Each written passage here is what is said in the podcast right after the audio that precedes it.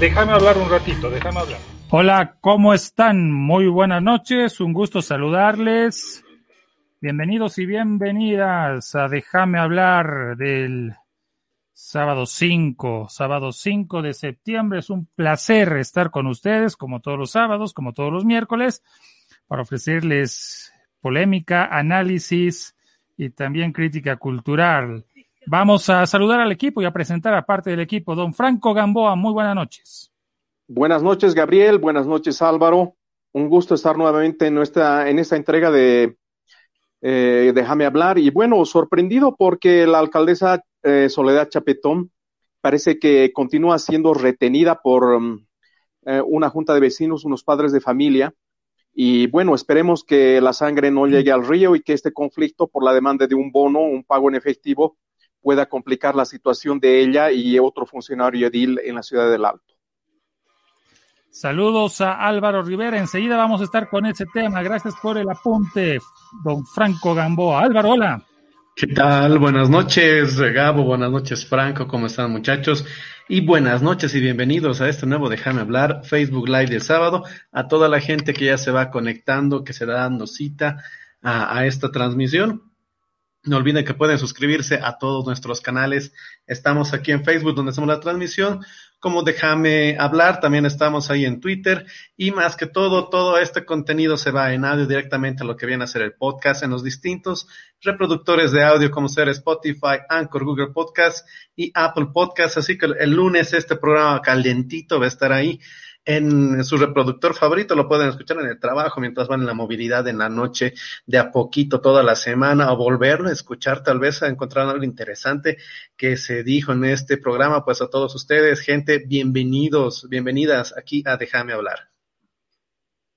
Bueno, vamos a dar gracias también a quienes reproducen nuestra señal, a la UPAL Radio en Cochabamba y a RKM. Saludos a Juan Carlos Lucero el director de RKM, que gentilmente también abre la transmisión y nos deja hablar los miércoles y los sábados.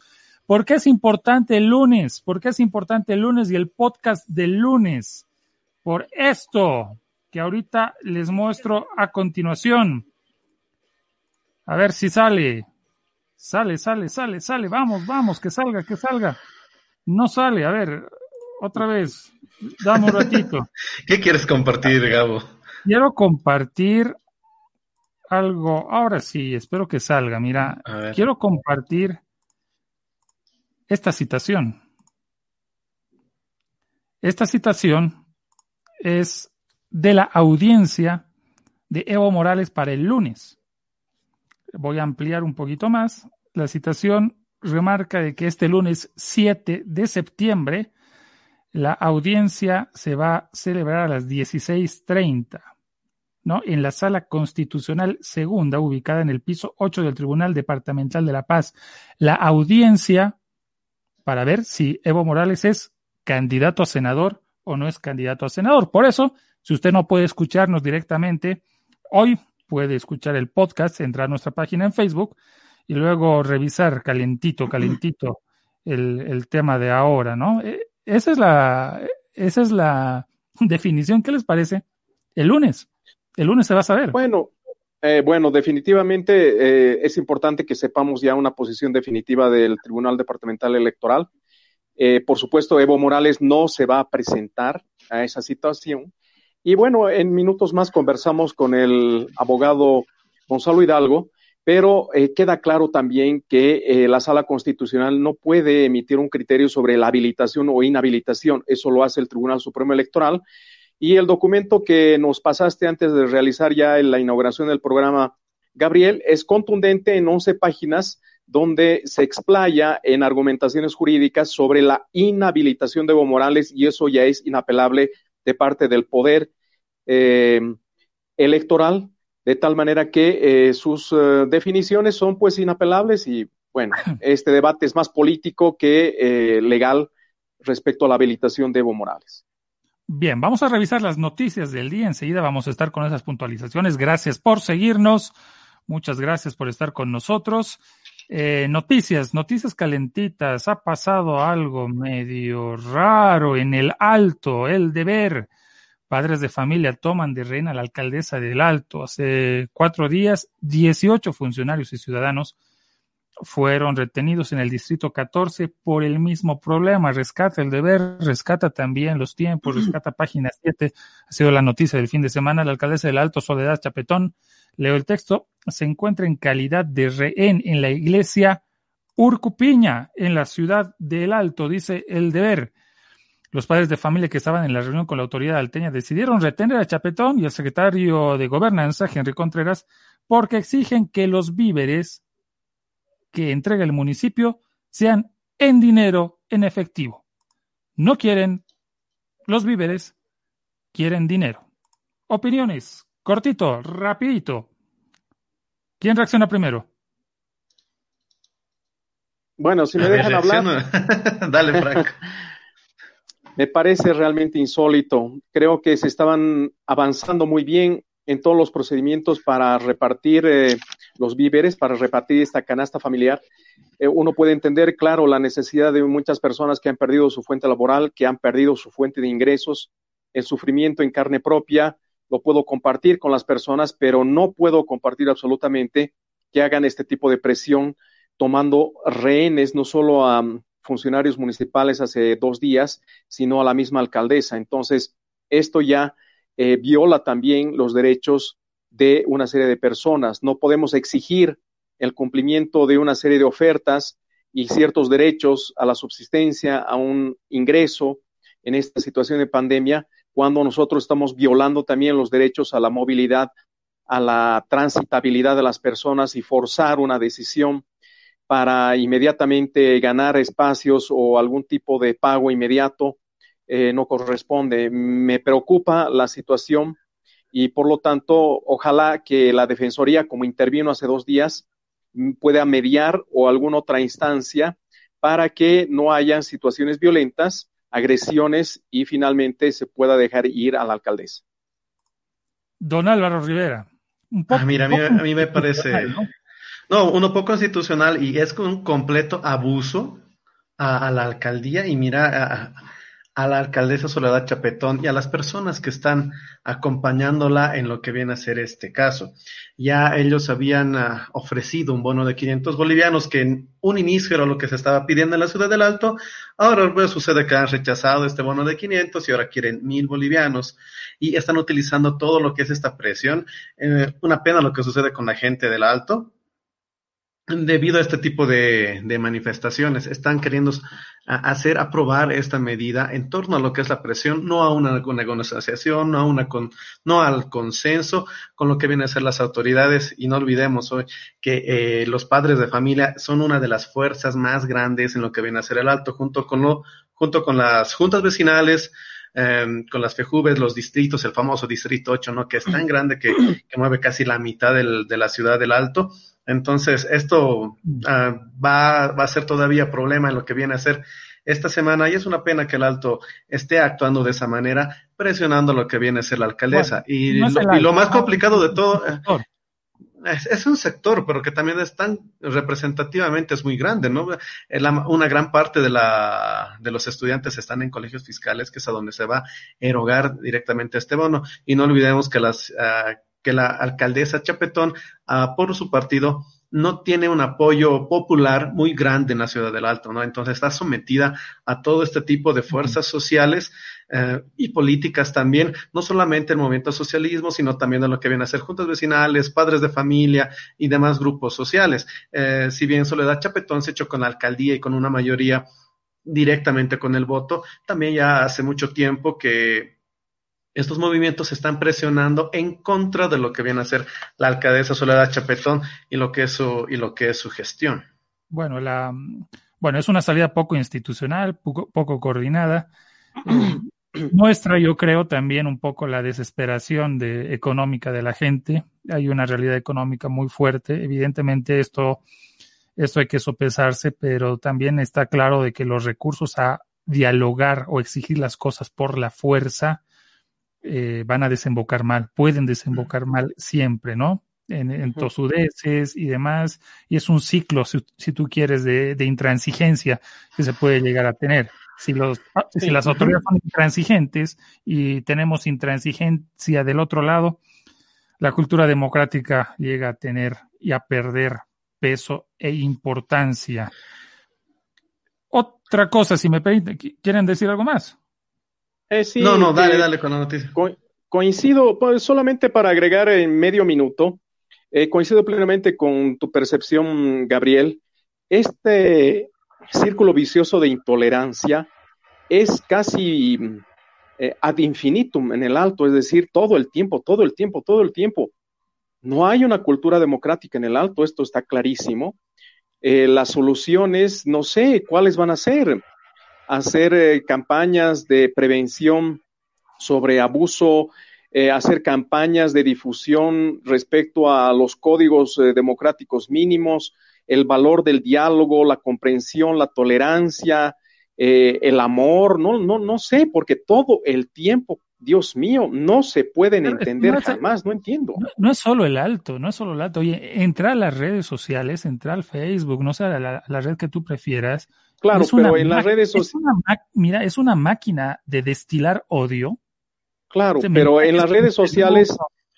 Claro, puedes agredir verbalmente, por supuesto, hay la violencia cibernética, ¿no? La violencia digital, pero eh, imagínate, eh, que físicamente a ti no te deje salir de tu oficina o te dé una patada, una patada en el culo, ¿no? la, la, eh, alcaldesa ahí por la gente del alto. Y todo el tiempo, todo, aquí, allí, en el alto es todo el tiempo así.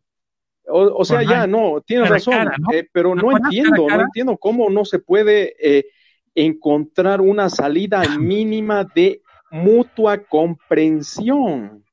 Se les ofrece una cosa, rechazan, porque no es que no se les haya ofrecido nada. Primero estaba la canasta, como bien apunta Álvaro, después estaba los 500 y ahora resulta que quiere mil y mañana querrán 1200 y después 1500 y seguirían jodiendo, jodiendo, amenazando, pegando, golpeando, destruyendo la poca infraestructura pública con mucho esfuerzo que también ha desarrollado el alto, cuestionando a uno, otro líder de izquierda, de derecha, de arriba, de abajo. Dios mío, no entiendo. La verdad no entiendo.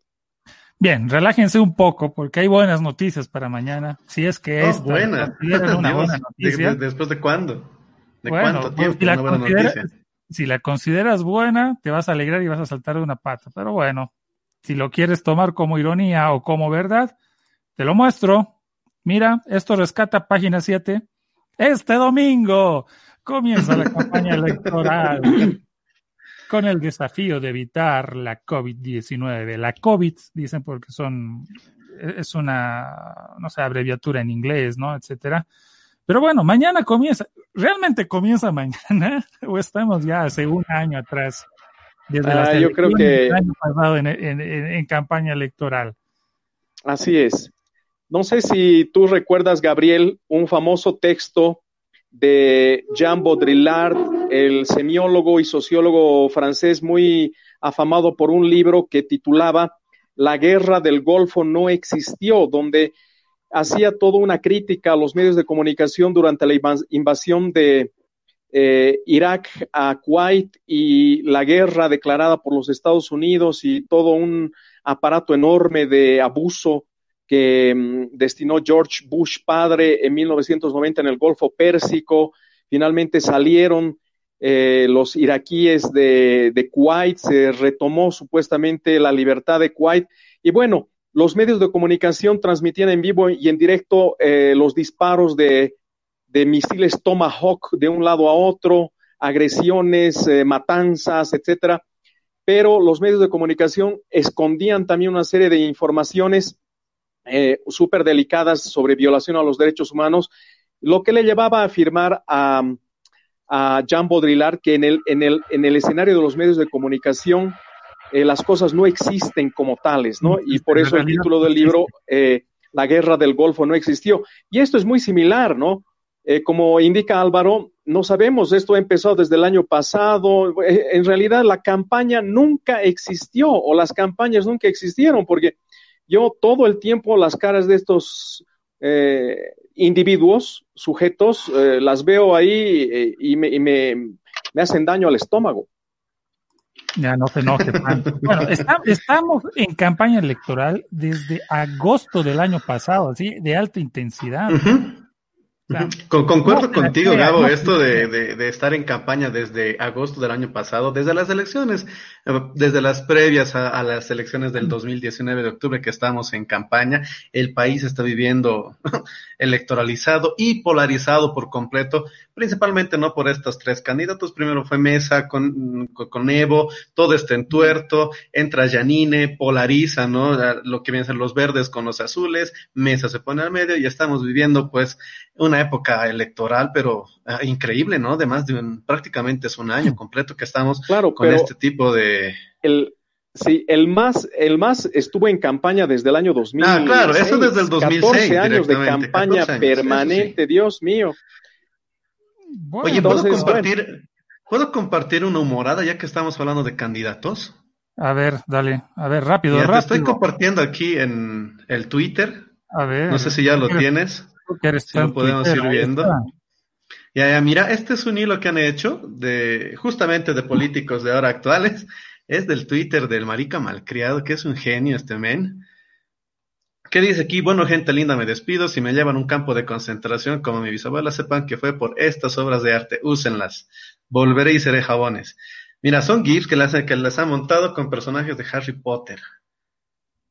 ¿Se acuerdan de la directora Ulbricht, tan malvada que es? Mira, ya está Murillo. y mira, Voldemort es Janine Áñez, no mames. Ay, Dios mío, ya. y mira, mira, mira, Dobby es Ortiz. Ortiz. y, mira, mira quién es la rata, Samuel Doria Medina. Oye, ¿lo has visto Samuel Doria Medina en TikTok? Ay, no, hermano. y aquí tenemos a Víctor Hugo Cárdenas. Lo tenemos a Charlie Table, a Carlos Mesa, desmayándose aquí como uno de los profesores. Tenemos aquí también a Camacho. Mira, Draco Malfoy, es, es, Arce. Y uno de los últimos aquí que viene a ser Tuto Quiroga, como otro de los profesores. Y este, para cerrar, Chi. Oh, Chi. como la profesora, no, no era profesora, era una de las villanas aquí. Oye, qué genial. Aquí, ah, no, yo le puse aquí. No te acuso con el ministro Murillo porque me ha bloqueado en el Twitter. Pero mira, aparecieron este tipo de cosas también aquí por el, por el internet que también dan un poco de sabor a la campaña, ¿no? En vez de estar escuchando tanta porquería ahí de la clase política, por lo menos divertiremos un poquito. Bueno, no sé si esto es campaña o no, pero ustedes saben que a causa del bullado caso de supuesta pederastia o de pedofilia, se ha abierto un entuerto también, y Murillo ha afirmado que un ex militar era asesor de la Cámara de Diputados. Este ex asesor acusado de colaborar para que esta menor que supuestamente estaba en una relación con Evo Morales, digo supuesta porque hay un proceso, un proceso judicial y no hay sentencia, van a disculpar, y, y que ayudó es pues esta persona, una persona con una sentencia de 15 años de cárcel, pero me llama la atención que aparte de esto, pese a lo que dice Murillo de ese sueldo de 18.800 bolivianos, pues la persona en cuestión, eh, si bien ha sido un ex militar, no está registrado como funcionario público. No está registrado como funcionario público. Ahí lo muestra la, Contraloría del Estado. ¿Qué, pasa ahí o cómo tenemos que leer esto? Eh, probablemente, em, Gabriel, es eh, un contrato como funcionario eventual. Puede uno ser funcionario público firmando un contrato eventual, puede ser eh, por seis meses, por un año y renovar poco a poco. Y en todos estos contratos de carácter eventual no estás obligado a la declaración de bienes y rentas, una cosa, ¿no? Puede ser también que haya eh, firmado un contrato como consultor en línea, ¿no? Eh, y bueno, em, pero está, está, está un poco confuso esto en la medida en que em, no se sabe si efectivamente lo han detenido por el caso Noemí o por haber evadido una sentencia ejecutoriada en contra de este señor por violación. ¿No? Entonces, eso está comprobado eh, ha sido eh, no solo acusado, sino sentenciado por un caso de eh, agresión sexual y por lo tanto lo están vinculando automáticamente también con una participación en la, en, en, la fuga de Noemí y su familia, pero esto, esto no está 100% confirmado.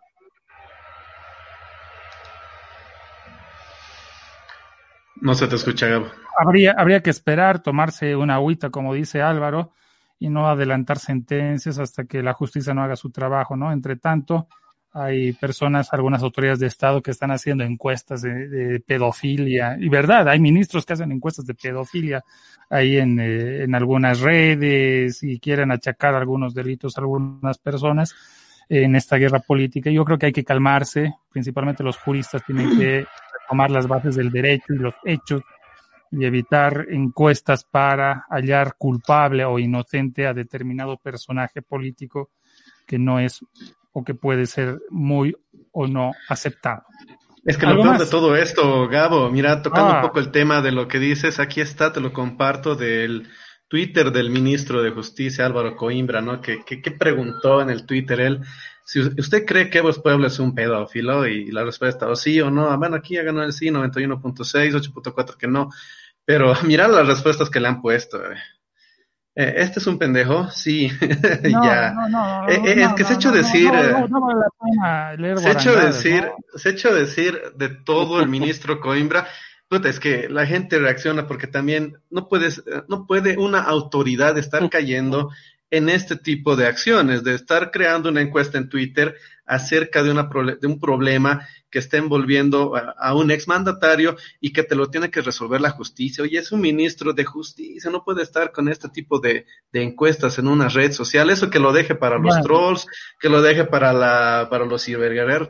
Pero el señor tendría que estar pues cumpliendo lo que es, lo que son normas y estarse comportando a la altura de su investidura también y dejarse de estar haciendo este tipo de, de mamarrachos y hacerse decir de todo también con la gente que, bueno, las redes sociales están abiertas a todos, ¿no? Como le pueden decir algo bueno, también lo han atacado de una manera bastante fuerte y con justa razón.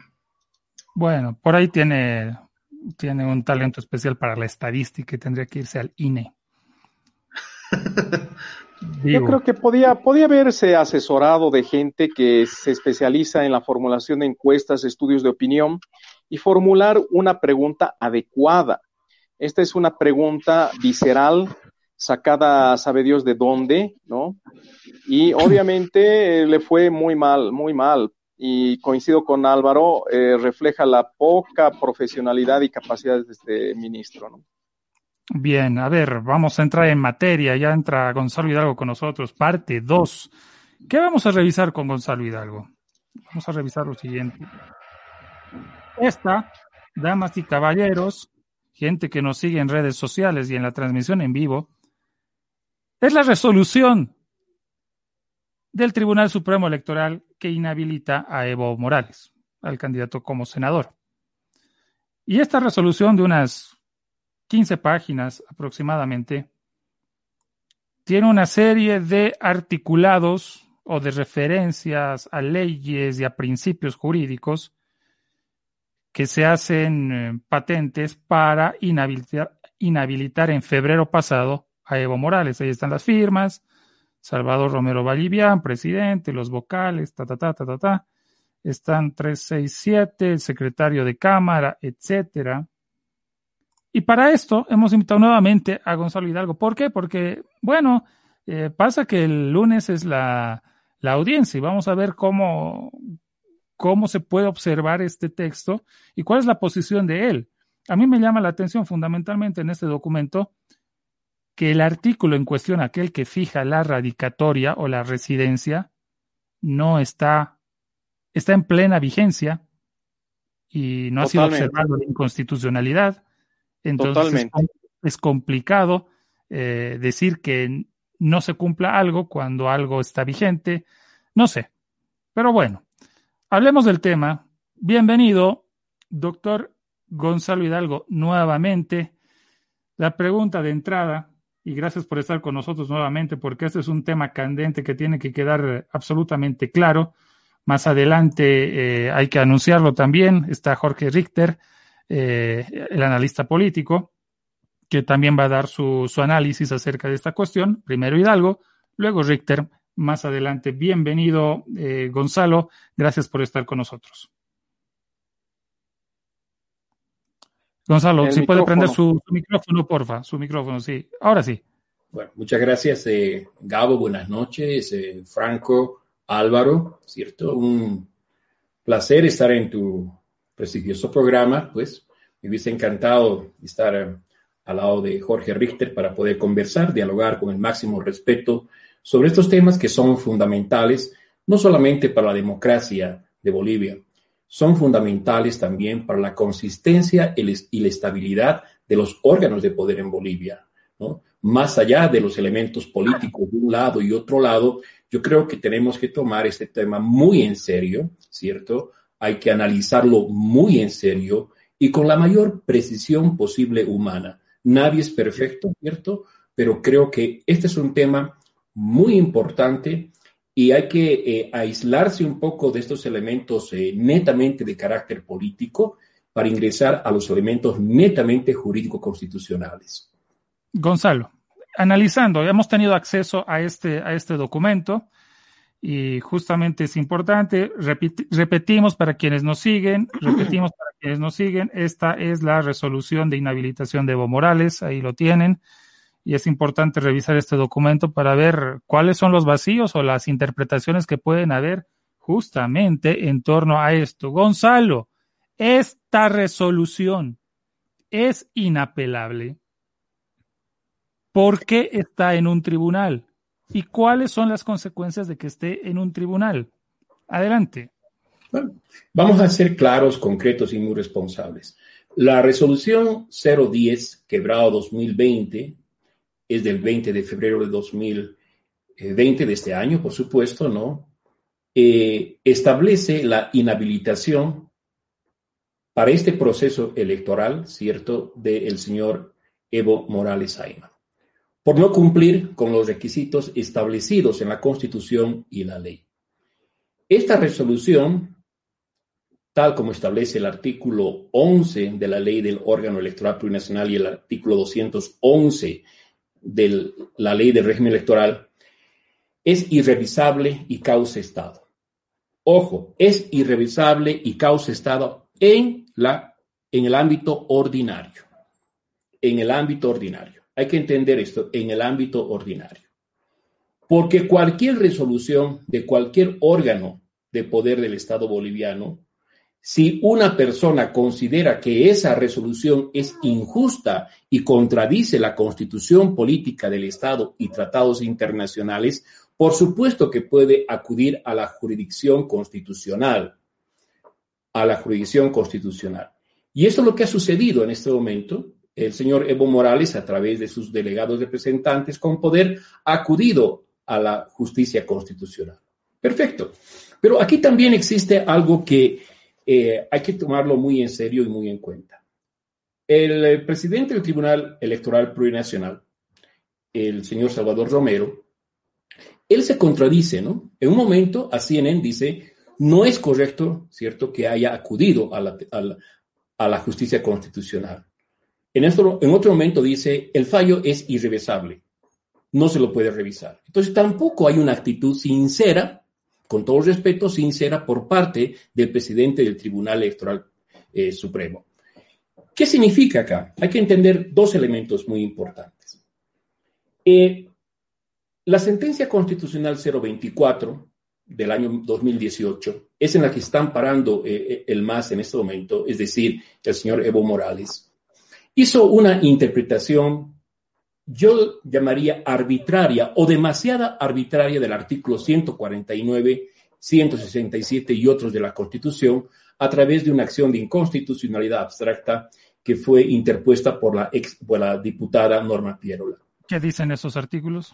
Eh, bueno, eh, ella pedía el control de constitucionalidad y el control de convencionalidad del artículo, por ejemplo, vamos a ir al 149, en el sentido de que se exige dos años de residencia permanente antes de las elecciones y en la circunscripción correspondiente para poder ser candidato a senador o a diputado, ¿no? En este caso, ¿qué hizo el Tribunal Constitucional el año 2018? Hizo una interpretación y, escuchen esto, y la palabra residencia permanente la interpretó como residencia intermitente, amparándose ¿cierto?, en el artículo 23 de la Convención Americana de Derechos Humanos y generando un control de convencionalidad concentrado, lo cual no le corresponde al Tribunal Constitucional Plurinacional. Ellos pueden realizar un control difuso.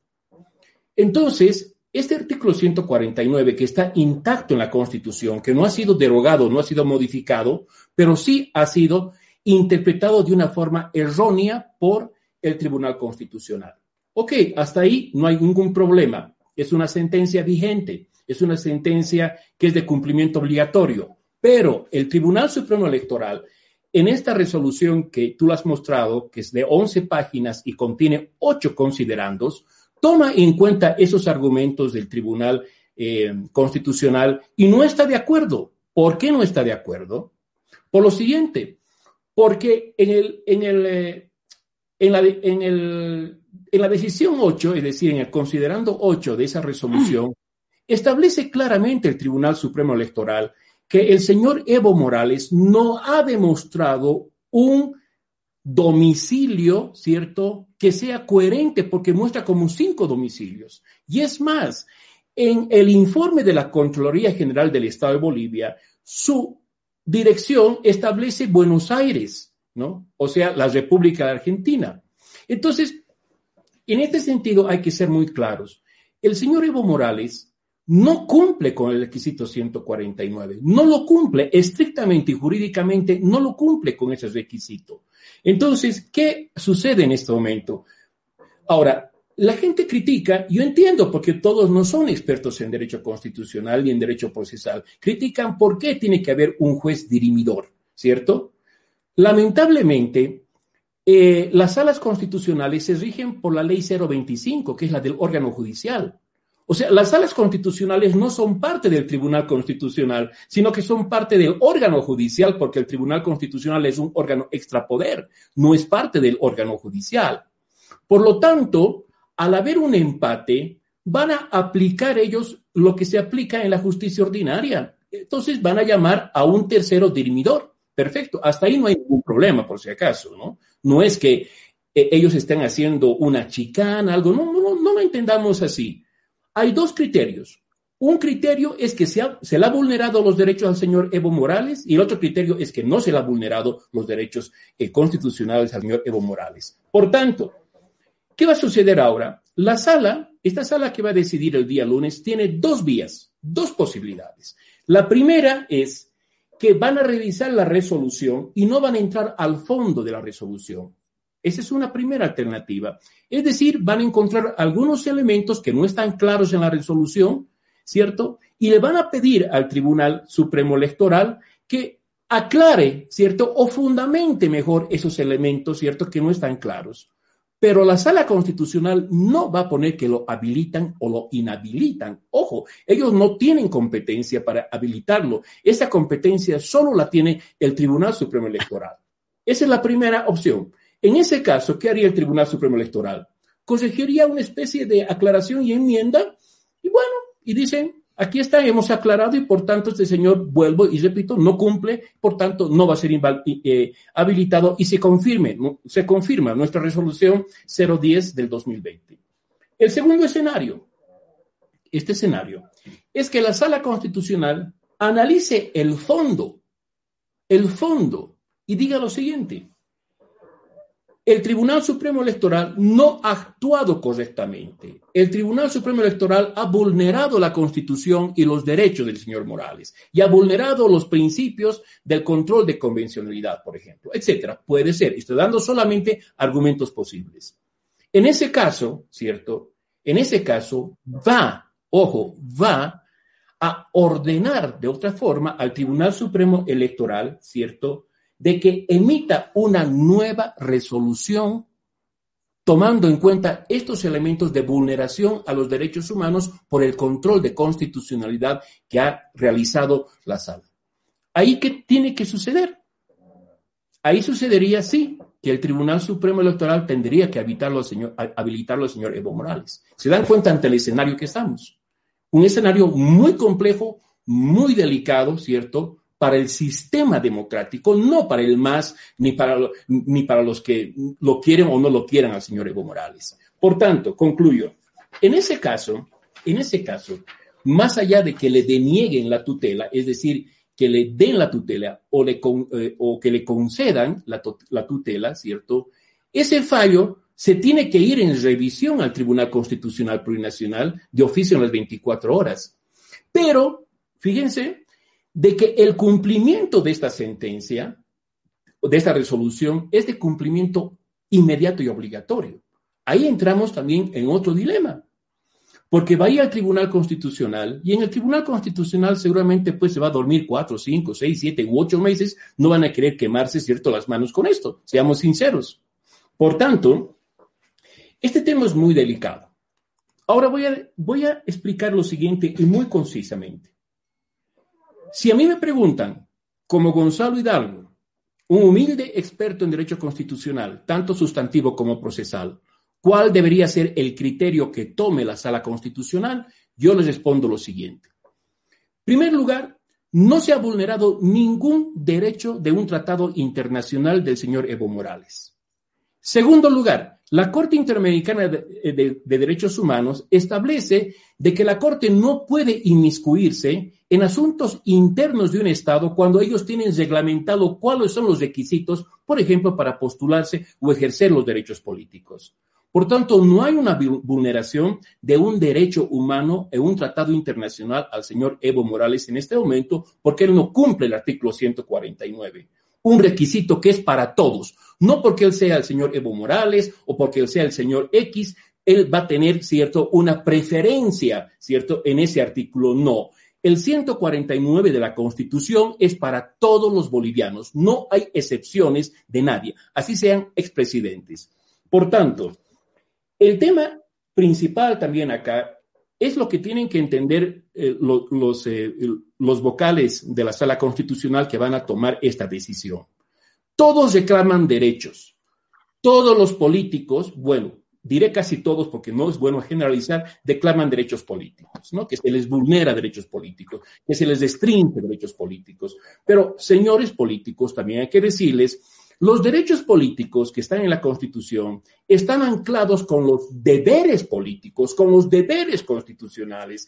Y si usted tiene el derecho a candidatear, perfecto, puede candidatear, pero siempre cuando usted tenga el deber de cumplir esos requisitos. Yo creo que ahí está el punto neurálgico. El señor Evo Morales no cumple con los requisitos. Absolutamente. Igual que el señor Cosío no cumplía, igual que el señor eh, Pari no cumplía, pues no cumple con los requisitos. Por tanto, hay algo muy importante acá, por si acaso.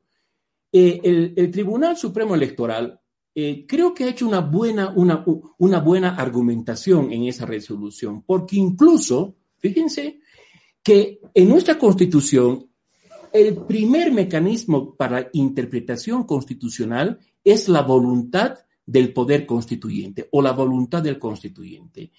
Y en la, en en uno de los argumentos de esta resolución, el Tribunal Constitucional escribe lo siguiente, que la Comisión Quinta de la Asamblea Constituyente en su momento ha redactado lo siguiente, que debe haber la radicatoria de por lo menos dos años en la circunscripción territorial a la cual se postule. Por tanto, si la sala constitucional va a tomar en cuenta si se le está vulnerando un, un derecho, ellos, y se los digo en este momento, a través de ustedes y a través del público y a través de los bolivianos, deben tomar en cuenta esa voluntad del constituyente, de la comisión y de la mesa quinta de la Asamblea Constituyente, en la cual ya ha decidido el Poder Constituyente que el 149 es de cumplimiento obligatorio. Entonces, en ese sentido, creo yo que más allá que hayan argumentos políticos que a mí no me interesan para nada, aunque los respeto, ¿cierto? Aquí los argumentos tienen que ser jurídicos y de acuerdo al respeto a la Constitución. Es más, Estas dos leyes, tanto la 18 como la 26, han sido elaboradas por el movimiento al socialismo con sus dos tercios. ¿ya? Entonces, quiere decir, desde mi interpretación, porque el derecho es la voluntad de la, de la clase dominante hecha ley, así hay que entender, el poder político, en caso de dos tercios, han aprobado las leyes que querían. Perfecto, legítimamente sí, tenían el poder. ¿Qué vamos a hacer? La gente votó por ellos y tenían dos tercios. Pero, si nos ponemos a analizar, fíjense lo que le ha pasado a Rebeca Delgado, por ejemplo, y a otros, ¿no? Ahí sí han aplicado a raja tabla la constitución y a raja tabla esta ley, ¿no? Ahí no ha habido compasión, absolutamente para nada. Entonces, yo creo que aquí también los, los, eh, eh, los vocales de la sala constitucional deben actuar con moral pública, deben actuar con moral constitucional y deben evitar lo siguiente, que esto se genere un conflicto político de trascendencia, porque no puede ser que por el capricho de una persona y de sus poderantes, ¿cierto?, se ponga en riesgo y en vilo la democracia boliviana. Yo pienso lo siguiente, que deben hacer un examen de conciencia y decir, aquí no está vulnerando el derecho a una persona novata en la política, no es que se, está, le está vulnerando el derecho a una persona que no cumple y que no sabe que sus derechos hay que cumplirlos. Estás reclamando una persona que ha sido presidente del Estado durante 13 años y 10 meses. Estás reclamando una persona que ha jurado cumplir la Constitución y cumplir las leyes bolivianas. Por tanto, lo más correcto, más allá que tiene todo el derecho el señor Evo Morales de haber acudido a la justicia constitucional, vuelvo a repetir, todas las resoluciones de todos los órganos de poder del Estado pueden ser sometidas a un control de constitucionalidad. Es muy diferente. Donde son irrevisables y no pueden, eh, no tienen otros recursos, es en la vía ordinaria.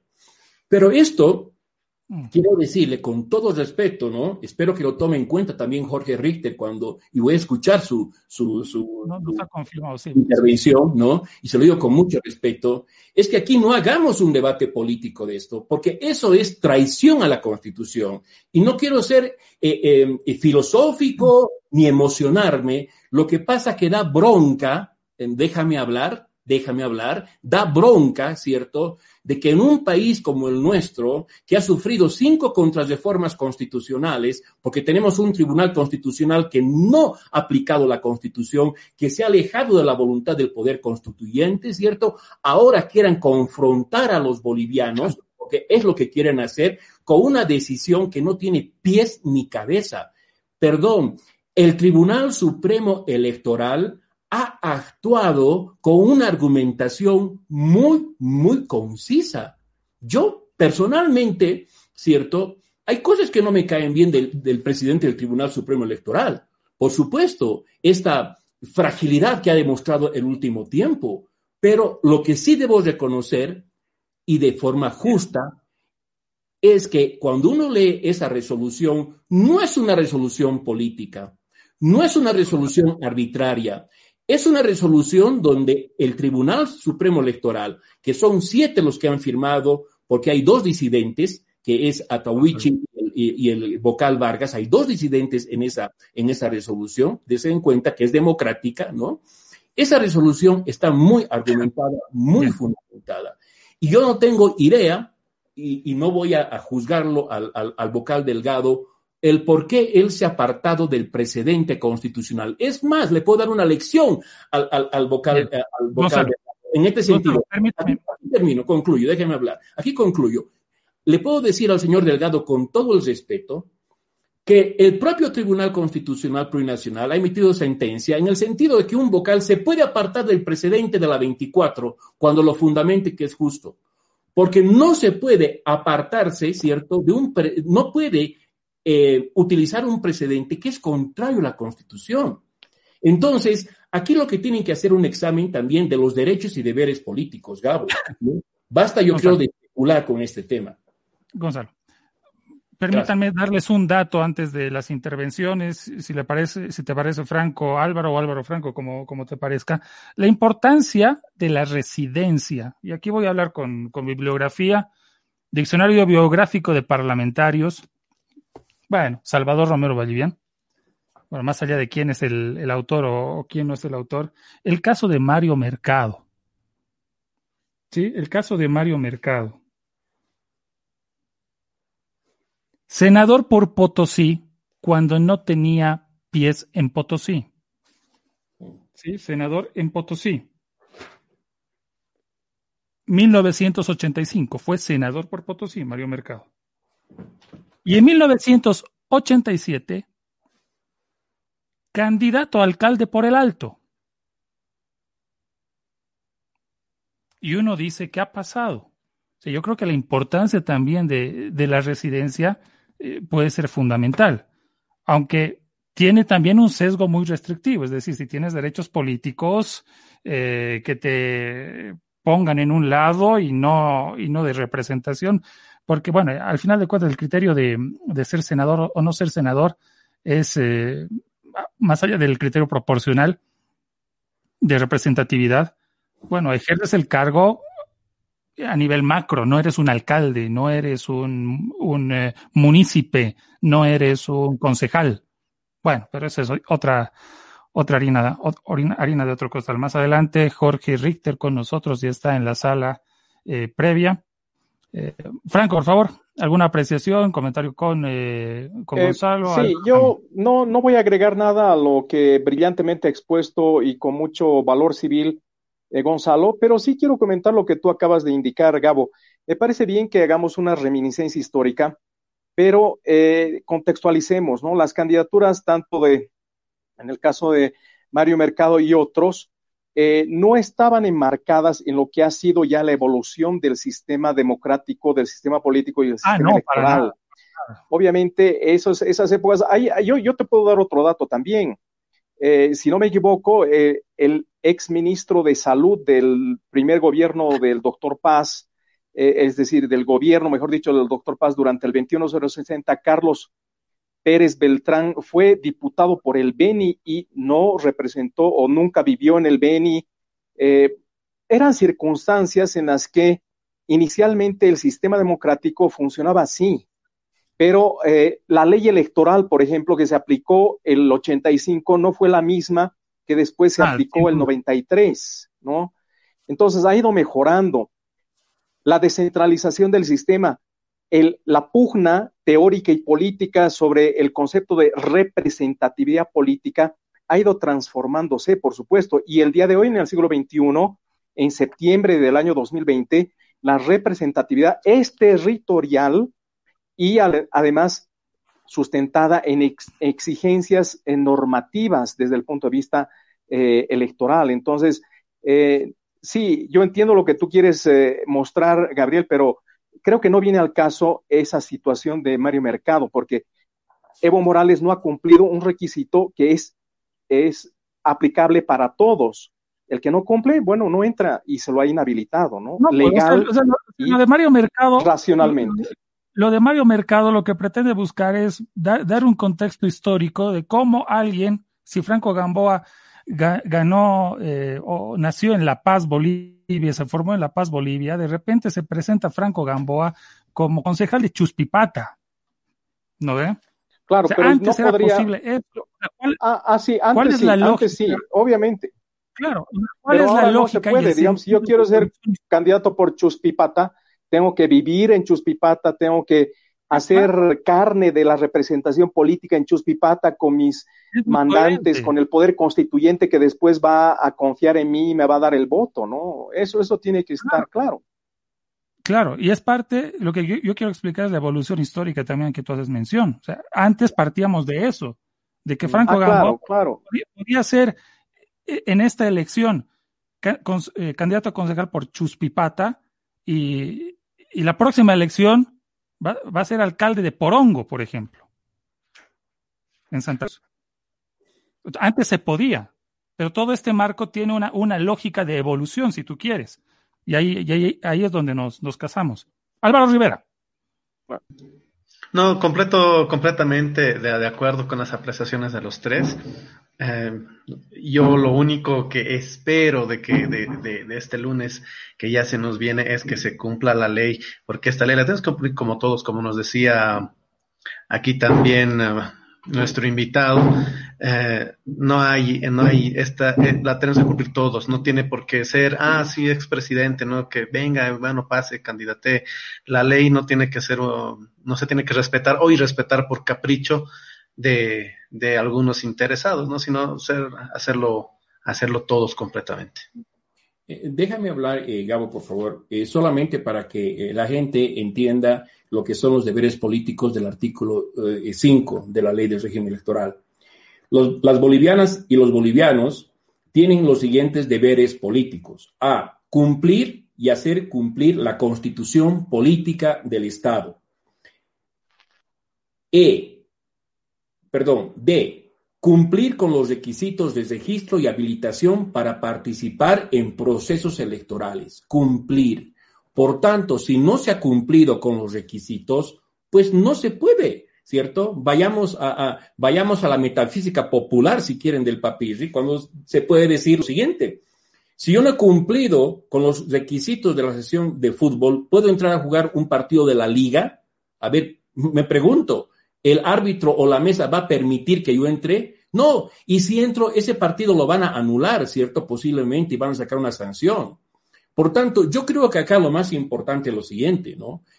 Dejemos ese, eh, esa retórica que uno escuchaba, ¿cierto? Esas frases cuando uno era chico. Yo era chico y escuchaba, y con mucho perdón a las mujeres, ¿cierto? Sobre todo de un país vecino, que decían, cuídate, ¿cierto?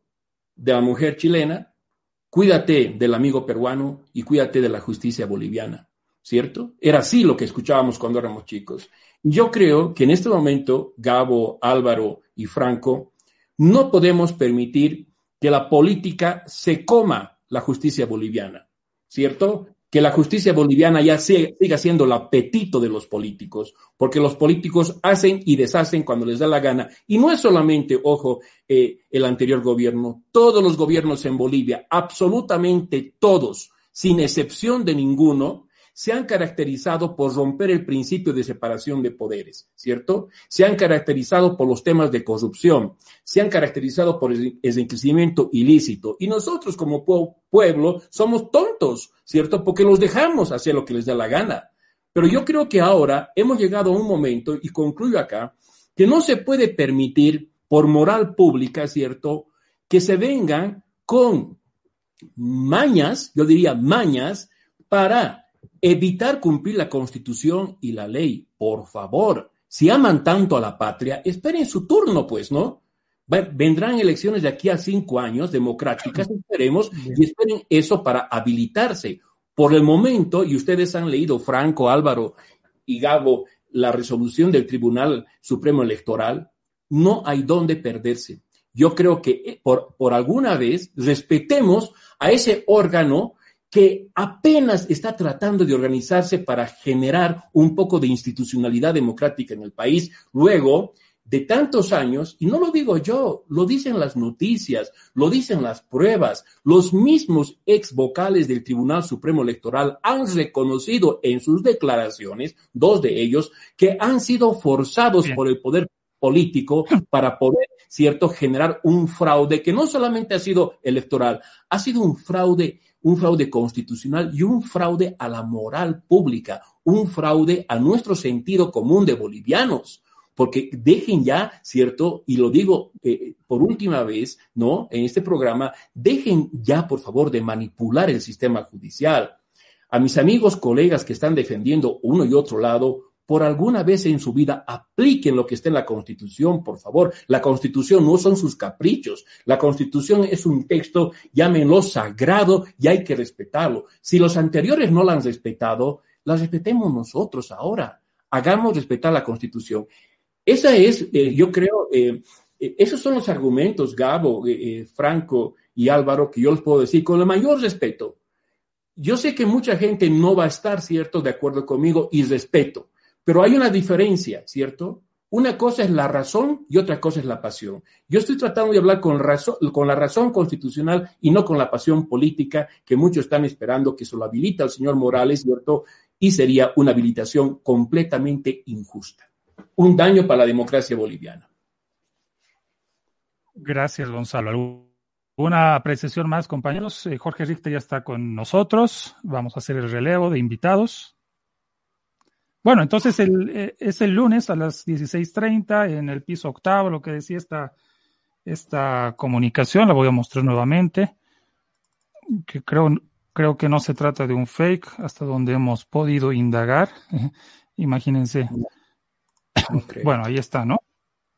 Ahí está, esa es la cita, las firmas y demás cosas. La audiencia es justamente este lunes, 7 de septiembre a las 16.30 en la eh, en el piso octavo, en, la sala segunda del Tribunal Departamental de La Paz, en la calle Genaro San Ginés.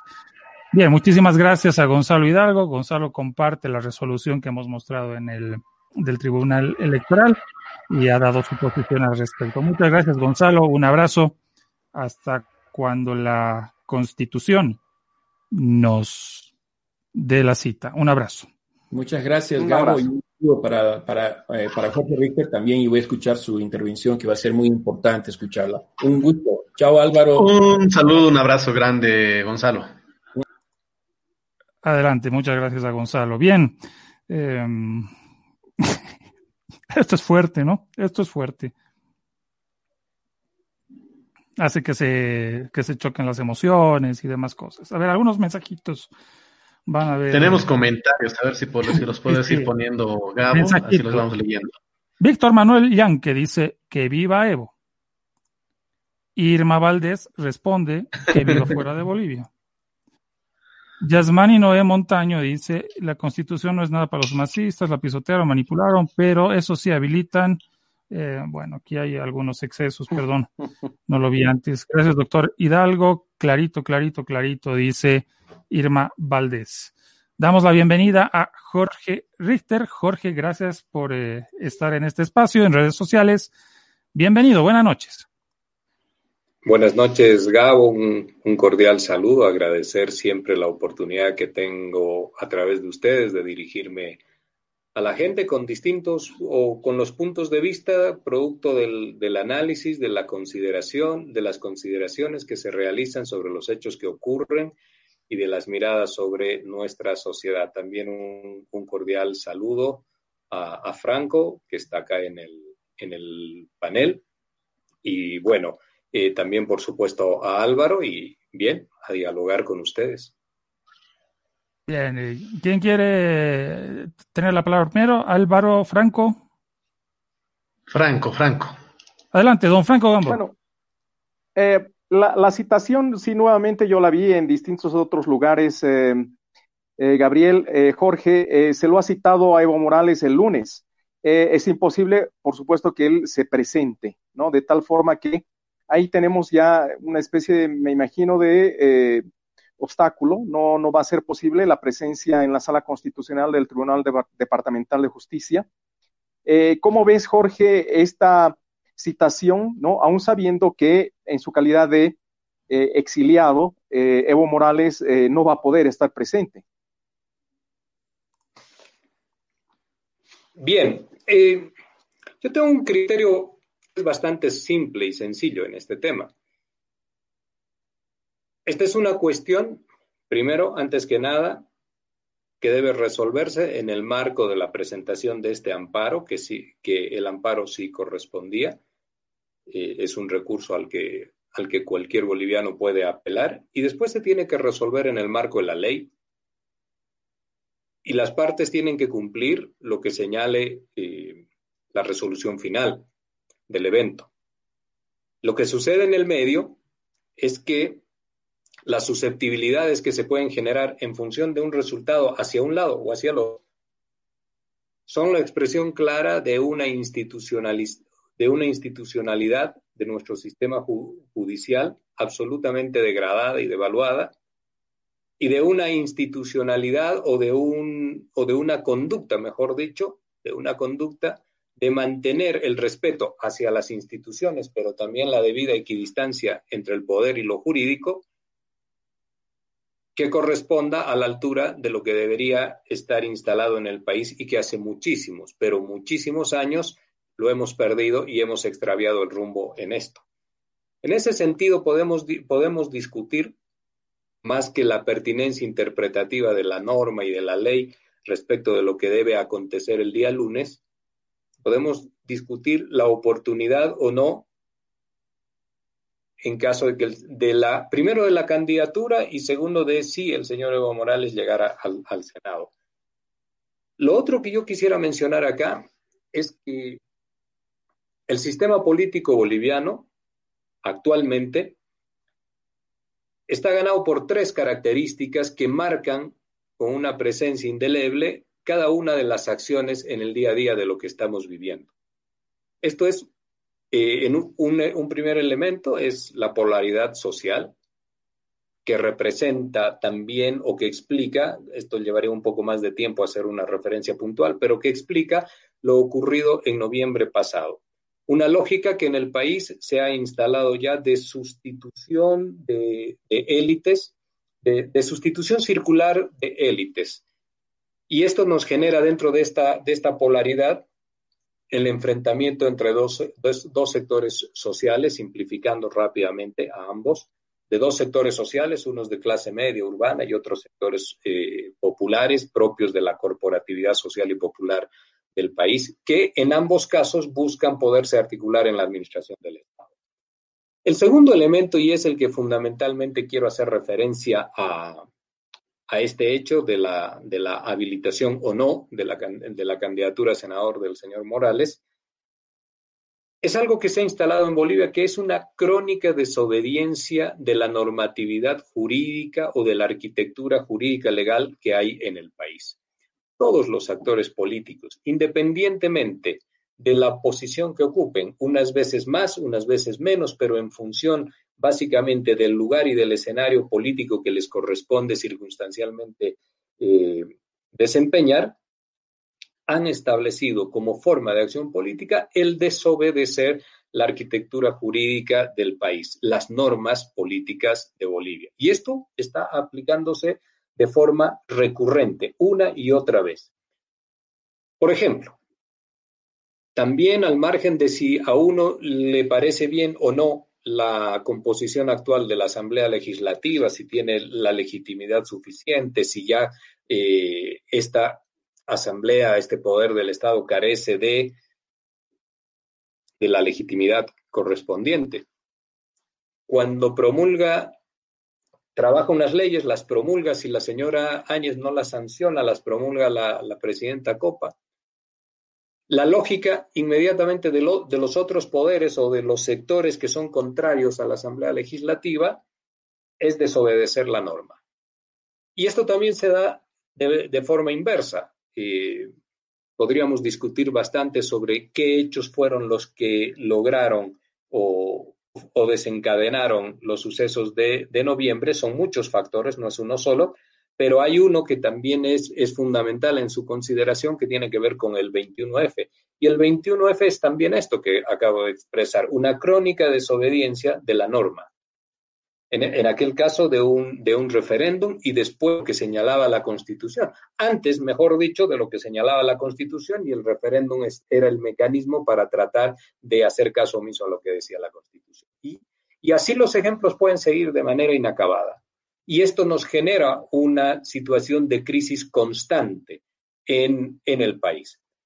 Fíjense ustedes que independientemente de la interpretación que nosotros le podamos dar acá o de lo que vaya a ocurrir el día lunes, hay un sector en Apronte, que es el Comité Cívico Pro Santa Cruz, que ya ha señalado que no van a aceptar una habilitación y que si una supuesta habilitación o posible habilitación, y que en caso de suceder aquello, entonces ya están listos para poder proceder a los bloqueos de carreteras.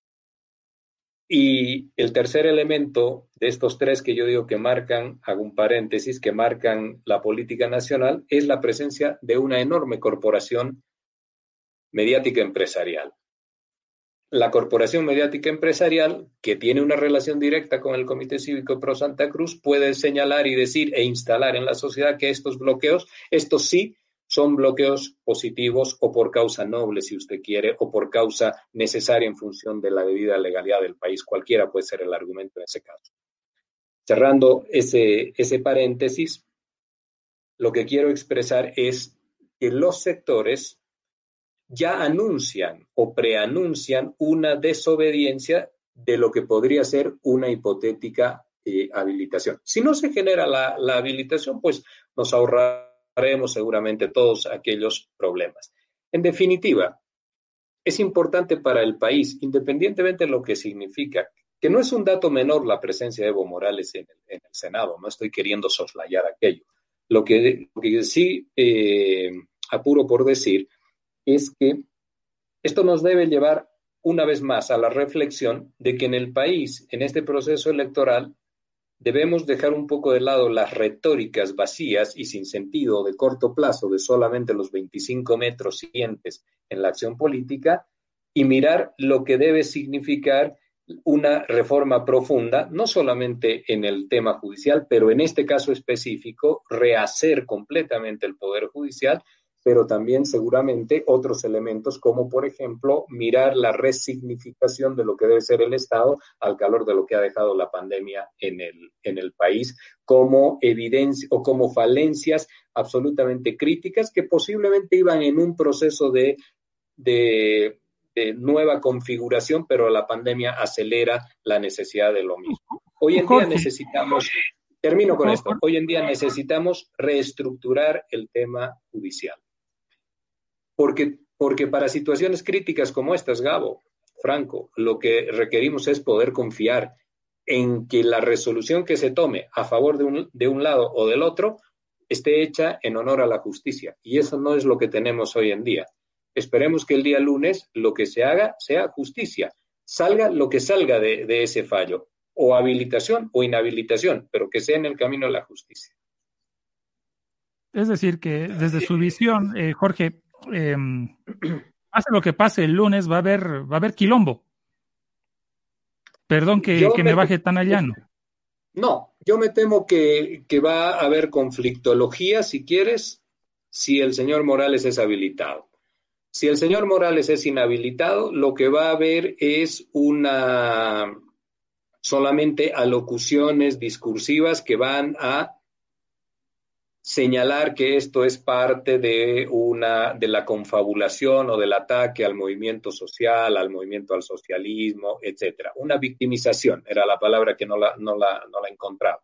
No creo que el movimiento popular vaya a ser causa de Estado con movilizaciones incluidas si es que el señor Morales no es habilitado. ¿Por qué hago esta afirmación? Porque entiendo que están buscando sustituto de, esa candidatura y porque algunas declaraciones que también ha tenido el señor Morales no permiten inferir de que vayan a, movilizar o a tomar como causa de Estado, insisto, este, este eventual hecho. Por favor, si ha hablado de lo justo, y de que se tiene que fallar de acuerdo a lo justo. Desde su perspectiva, ¿qué sería lo justo? ¿Cómo tendría que obrar el lunes la justicia? Esa es una interpretación, esa es una interpretación, Gabo, que no me corresponde a mí y que, y que está hecha sobre el marco eh, de las leyes. Por ejemplo, la, la expresidenta del Tribunal Constitucional, la señora Silvia Salame, ha señalado que sí corresponde eh, que se pueda nombrar un juez dirimidor. Veremos qué dice y qué, y qué trabaja el juez dirimidor, porque las apreciaciones personales que, podamos hacer seguramente eh, van a, podrían dar una explicación en un, en un sentido. Yo no tengo una posición jurídica definida de qué es lo que corresponde hacer. Creo en este, y se lo digo con sinceridad, que en esta situación lo que corresponde eh, tiene que ser lo que señale la norma y el vocal dirimidor y eso se, y eso se tendrá que cumplir. En el caso, había mencionado Gonzalo antes de irse, lo logré escuchar, en el caso de lo que había trabajado, creo que hacía referencia a esto, el Tribunal Supremo Electoral y la modificación de la fecha de forma unilateral para el 18 de octubre, eso tenía eh, claramente otras connotaciones y uno podía sentar una, una posición. Creo que acá lo que corresponde es tratar de, a gusto o disgusto, tratar de acatar eh, y de mirar lo que haga eh, el vocal dirimidor. Bueno, pero perdón que le insista, usted habló de lo justo y lo injusto. Es decir, hablar de lo justo y lo injusto y no, y no decirlo, como que no queda suficientemente claro. Es muy. lo que pasa es que no estoy. lo justo y lo injusto. La, norma, eh, la Constitución dice, habla de los, eh, de los dos años de residencia. Eh, es un artículo que está vigente, hay un fallo constitucional al respecto. Desde el análisis de Jorge Richter, ¿por dónde tendría que ir lo justo y lo justo, lo justo o lo no justo el lunes? Permítame que, que insista. Es que Gabo voy a voy a responderte voy a responderte lo mismo. Hay hay criterios de interpretación en los dos caminos. Hay criterios de interpretación en los dos caminos. También los he escuchado. uno de los caminos es esto que no está cumpliendo con los dos años de, de presencia o de residencia en Cochabamba, en este caso en específico, porque es una senaturía por Cochabamba. Y hay un criterio que también señala que estaba cumpliendo una función suprema en el ejercicio público, que era la presidencia del Estado, y que, esto no, y que eso no puede ser un óbice para impedir que pueda ser habilitado. Yo no, le quiero decir ni la una ni, ni, la otra. Eh, en definitiva, que sea el criterio interpretativo de la justicia y sigamos adelante en el proceso electoral. Eso es más importante que podernos nosotros hacer, que además no tenemos el poder de decisión, hacer consideraciones respecto de si debe ser habilitado o inhabilitado. Jorge, Jorge, buenas noches. Nos has hablado de este tema de la crónica de desobediencia de la normativa jurídica y nos has expuesto un par de, un par de ejemplos. Al son de lo que, de, lo, de lo que dijiste, también ah, opinaste que el amparo que, es, que realizó eh, Evo Morales eh, correspondía. ¿Cómo puede corresponder ese amparo si los fallos del Tribunal Supremo Electoral son inapelables e irrevisables? Si tú sientes que se te está violentando un derecho político, puedes acudir a que eh, se, te, se te reponga tu derecho a través de un amparo constitucional. En el país respecto de estos temas de candidaturas que han sido inhabilitadas por el Tribunal Supremo Electoral o la Corte Electoral de antes, esa es una, una legislación de que los fallos son irrevisables, es una legislación ya que tiene muchos años. En ese sentido, la jurisprudencia que hay en el país de apelación a través de amparos constitucionales es, eh, es muy grande. Por ejemplo, el año 2002 el señor, eh, el señor Johnny Fernández tenía un, un proceso con la institución de impuestos internos. A través de ese mecanismo se lo inhabilitó en su candidatura. Él interpuso un amparo constitucional que en la ciudad de Sucre salió procedente y él pudo continuar con esa candidatura a la presidencia del Estado. Tenemos antecedentes de esto. En ese sentido, cuando estás afectando que es lo que hace un amparo, ¿no? Velar por tus derechos. Cuando te están afectando un derecho político, tú tienes un recurso que es el amparo constitucional. Además, también lo ha señalado el señor Salvador Romero, de que ellos entienden que en función y en apego a la ley, eh, la candidatura del señor Morales no corresponde. Bien. También ha dicho que a partir de eso, el señor Morales y todos los afectados, porque también está el señor pueden recurrir a las instancias que por ley crean que les corresponde. Esto también lo ha dicho el señor Salvador Romero. Está dentro de las contemplaciones y de la tradición jurídica en nuestro país.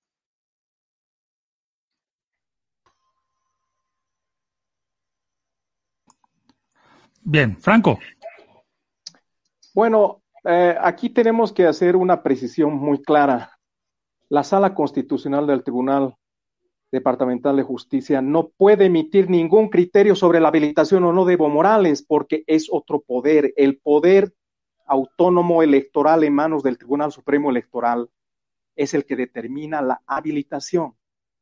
Esto es lo legal, lo legítimo, lo racional y lo mínimo que debemos respetar para continuar con el proceso electoral.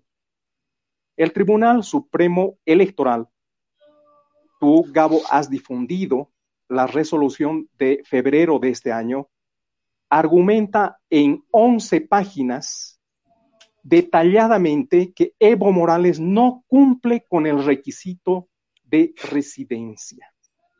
No cumple. Y por eso se lo ha inhabilitado.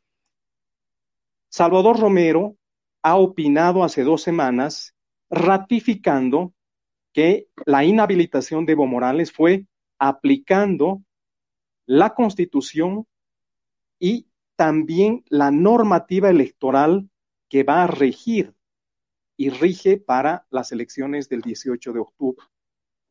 Por lo tanto, no vamos a permitir que se distorsione esa naturaleza.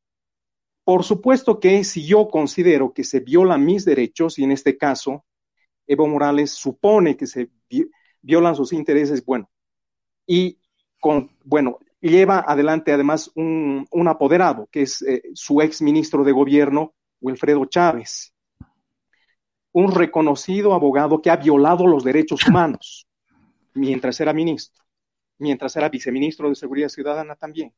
Muy bien. Pero al margen de esa consideración política, se ha presentado ese recurso. Lo que tiene que, suponemos, decir la sala constitucional es si se ha violado esos derechos o no, nada más. Y como ya ha explicado, no solo Gonzalo Hidalgo, sino otros constitucionalistas también, eso además podría ir a, una segunda consulta al Tribunal Constitucional Plurinacional. ¿no? La habilitación o no, no confundamos, no corresponde. Esa es una distorsión. Ahora, que haya una posición política ¿no? detrás de eso, por supuesto, se respeta, pero justamente ahí voy, ¿no? La posición política. Franco era lo que dijo Gonzalo, ¿no? perdón que te corte, te voy a dejar, te voy a dejar hablar. Bueno, Gonzalo decía al inicio de su intervención también, o sea, toda persona tiene derecho, por más de que haya algún fallo inapelable, si, si he entendido bien, de ir y de recurrir a una instancia que corresponda, que le debe resarcir algún tipo de derecho, ¿no? No, claro, claro, pero justamente es eso, Gabo. Aquí, obviamente, eh, los poderosos siempre van a decir que se, se viola sus derechos, ¿no? Pero los poderosos cuando hacen caso omiso, se recontra cagan en la constitución, no favorecen a nadie. Evo Morales se ha reído en la constitución 50 mil veces, se ha reído en los resultados del 21F de 2016 y aún así ha insistido en su candidatura ilegal para las elecciones de octubre de 2019, elecciones que han sido anuladas. Bien. Y ahora reivindica nuevamente que se violan sus derechos. Cuando se han violado los derechos del sistema democrático también y se ha puesto en riesgo su subsistencia. Voy a poner sobre y, bueno, no, está, bien. Tú, tú, tú Gabo, eh, yo, cualquier persona, sí, efectivamente pueden eh, vulnerar nuestros derechos y estamos en todo eh, el derecho de eh, plantear un amparo constitucional en cualquier instancia, por supuesto. Pero ¿sabes lo que es un trámite de amparo constitucional? El esfuerzo en dinero, en tiempo, en recursos, en desgaste emocional. ¿Alguna vez han, tramitado eh, este amparo constitucional? Yo sí. Y yo les puedo decir que la justicia es una de las peores del mundo, ¿no? Pero quienes mueven los hilos precisamente son personajes vinculados a una, a una dinámica eh, corrupta, ¿no? Que politiza y han destruido el sistema judicial. Y es a eso a lo que yo me voy. No se puede permitir, además, la participación de Evo Morales solamente porque, bueno, oh, fue el jefe supremo, fue presidente durante 14 años y ahora hay que darle una ventaja más. No, no cumple un requisito, es algo simple. No puede ser que no podamos entender mínimamente que no cumple un requisito y eso está determinado con detalle racionalmente y legalmente por el Tribunal Supremo Electoral. Entonces, creo que los medios de comunicación han entrado en un tira y afloja. Creo que el cálculo era precisamente entrar en este escándalo de tira y afloja, fortalecer la candidatura de Yanine Áñez junto con el MAS, ¿no? Para, bueno, perjudicar a otros candidatos, darle nuevo show, eh, inflar artificialmente la candidatura de Evo Morales, pero eso ya se ha definido, está inhabilitado y la sala constitucional solo puede emitir un criterio sobre la violación o no de sus derechos, pero no de su habilitación, porque eso le corresponde a un poder independiente, que es el poder electoral en manos del Tribunal Supremo Electoral. Gracias, Franco. Sobre el tapete, eh, Álvaro tiene algo que decir, ahorita le doy paso. Vamos pensando, pongo sobre el tapete los tres argumentos, además de la consideración de Franco Gamboa para Jorge, Jorge Richter, em, los argumentos del MAS sobre la inhabilitación, que siente que se han conculcado los derechos porque su vida corre peligro y porque ha habido un golpe de Estado. Dos, porque la residencia, la residencia que tiene es provisional, que él nunca se ha ido de la villa 14 de septiembre del trópico de Cochabamba. Y número tres, tal vez me escapa otro, los fallos Eduardo Maldonado y Rebeca Delgado, ex miembros del MAS, que han sido inhabilitados para anteriores em, elecciones subnacionales. Eh, a los amigos que están escribiendo, me declaro incompetente para filtrar los, los textos subidos de tono. Les agradezco la participación, pero evitemos hacer alusiones demasiado eh, insultativas, por favor. Mantengamos ese, ese requisito, ya que están de moda los requisitos, para dejarles hablar en este espacio. Voy a ir trabajando en eso. Álvaro, ¿quieres mostrar algo? Adelante, por favor, y luego damos la palabra a Jorge. No, no, ya, ya, ya corté, era justo lo, sobre lo que estaba hablando Jorge, que estaba compartiendo una nota. Lo que sí me escriba las palabras ah, de Franco, eh, el señor Evo Morales ha hecho lo, que ha querido con la Constitución y a su conveniencia, ¿no? Ah, el, el, momento que el movimiento socialismo redacta la Constitución, se la aprueba, ni siquiera ha sido la, la que la aprueba, no ha sido la constituyente, ¿no? Esto se ha aprobado en la Asamblea plurinacional, ha sido un traje a medida que se lo hizo, que se hizo y deshizo el momento que, el, momento de, de, conveniencia, ¿no? Y cuando no se lo pudo hacer, bueno, se buscó la excusa más conveniente para poder salir al paso. Claro ejemplo ha sido el 21F, ¿no? Hemos perdido porque nos han mentido y salió el tema de, del hijo y Gabriela Zapata y ha sido todo un montaje y eso nos ha bajado el voto, eh, eh, la, todo el tema de la mentira, ¿no? Que es que se, que es que se manejó y dieron pie a que se haga qué, bueno, que se, que se lo habilite de una, de una otra manera, no todo ese recurso abstracto de que nos enredó ahí Álvaro García Linera en su momento, pero pues, bueno, podían haberlo hecho eso de principio y nos ahorrábamos un montón de dinero. Eh, con el 21F que al final se fue al bombo, las elecciones del 2019 que, que fue otro, otro espectáculo, las primarias que nefastas, ¿no? Un solo candidato por cada partido y se lanzan una primaria que lo único que ha hecho ha sido un gasto oneroso. Nos hubiésemos ahorrado fácil 200 millones de bolivianos en esas tres, eh, en esos tres procesos electorales, ¿no? Entonces, oye, yo lo que quisiera es, ¿no? Que, oye, el alguna vez que piense el señor Evo Morales pues en el país, en su propia imagen eh, y en el país eh, y, en esta gente que está todavía estamos aquí viviendo en Bolivia que al final los únicos conflictuados con todo este relajo somos nosotros, ¿no? Que tenemos bloqueos, que tenemos el país bloqueado, las ciudades eh, principales, el, el, alimento, combustibles. Él está bueno feliz ahí en Argentina pues esperando un resultado favorable a su persona mientras nosotros estamos aquí pues pasando las de Caín. Bien, gracias a RKM en La Paz 90.1 que amplifica nuestra señal. Un abrazo a Juan Carlos Lucero, a UPAL Radio que nos transmite también en Cochabamba. Jorge, adelante, por favor. Perdón, hay, hay preguntas sobre el tapete y hay intervenciones que evidentemente eh, es libre de, de comentar. Adelante. Bien, Gabo. En realidad, eh, con todo el respeto, yo lo que acabo de escuchar, tanto de Franco como de, de Álvaro, son, son alocuciones político-partidarias. Sobre eso no tengo nada, nada que, decir. Yo analizo los procesos políticos y no las conductas en la gestión del día a día. podríamos de pronto sí discutir lo que significa la constitución del 2000, del, año 2009, a la cual ha hecho referencia Álvaro. Y, también podríamos discutir si, si, nos hubiéramos ahorrado el proceso electoral del año pasado. Me imagino que no se puede porque esta es una secuencia constitucional de cada cinco años que la tenemos que cumplir a rajatabla. Está dentro de lo que manda y señala la constitución política del Estado los derechos, solamente decir que los derechos políticos cuando se ven vulnerados, independientemente de cualquier persona, yo no estoy defendiendo ni al uno ni al otro. sino que los derechos políticos, la gente cuando cree que sus derechos políticos están dañados, entonces puede apelar a un amparo constitucional. Esto es lo que dice nuestra normativa.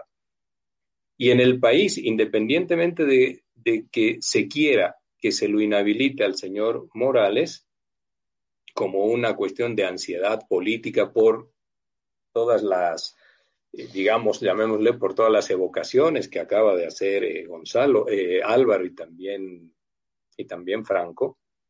Y lo menos que se tiene que hacer en el país es transitar por lo que la norma, la norma dice. Y existe tradición en el país de gente que se ha habilitado a su candidatura, como el señor Johnny, eh, Johnny Fernández en el año 2002, a través de un amparo constitucional. Yo solamente lo estoy mencionando, por eso les he señalado muy claramente eh, que la justicia decida y si lo tienen que, habilitar, que lo habiliten y si lo tienen que inhabilitar, que lo inhabiliten. Y se acaba la historia y el proceso electoral tiene que seguir avanzando, que es lo absolutamente fundamental para el país, reencauzar la elección de las autoridades por la vía institucional y llevar el país a su debida constitucionalización, que no está en ese momento que no está en ese momento. Entonces, no hay tampoco, existen elementos que tienen una incidencia histórica, crítica, y que son determinantes en la generación de conflictología del país. Y existen otros que no lo son, que son, que únicamente responden a ansiedades políticas. Entonces, eh, este es, en mi criterio, este es un elemento que no merece una atención como la que se le quiere otorgar y que podría llegar incluso eh, a convulsionar el país.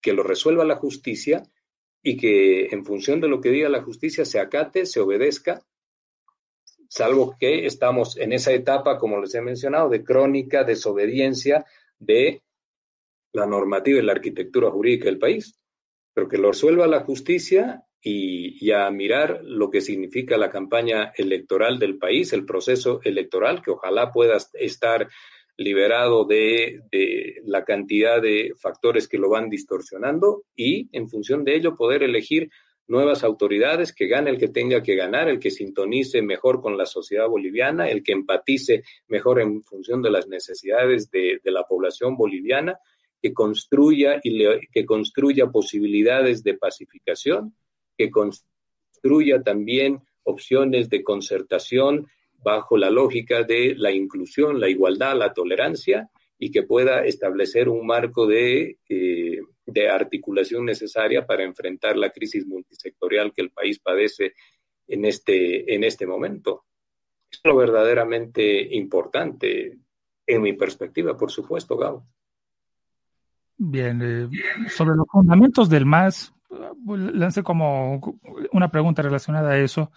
¿Se aplica o, o, quizás Jorge no quiere entrar en un, en un rol de juez también? Porque evidentemente analizar argumentos es en cierto modo jugar, jugar al juez, ¿no? Al, al intérprete y también al, al análisis de, esa, de esas causas.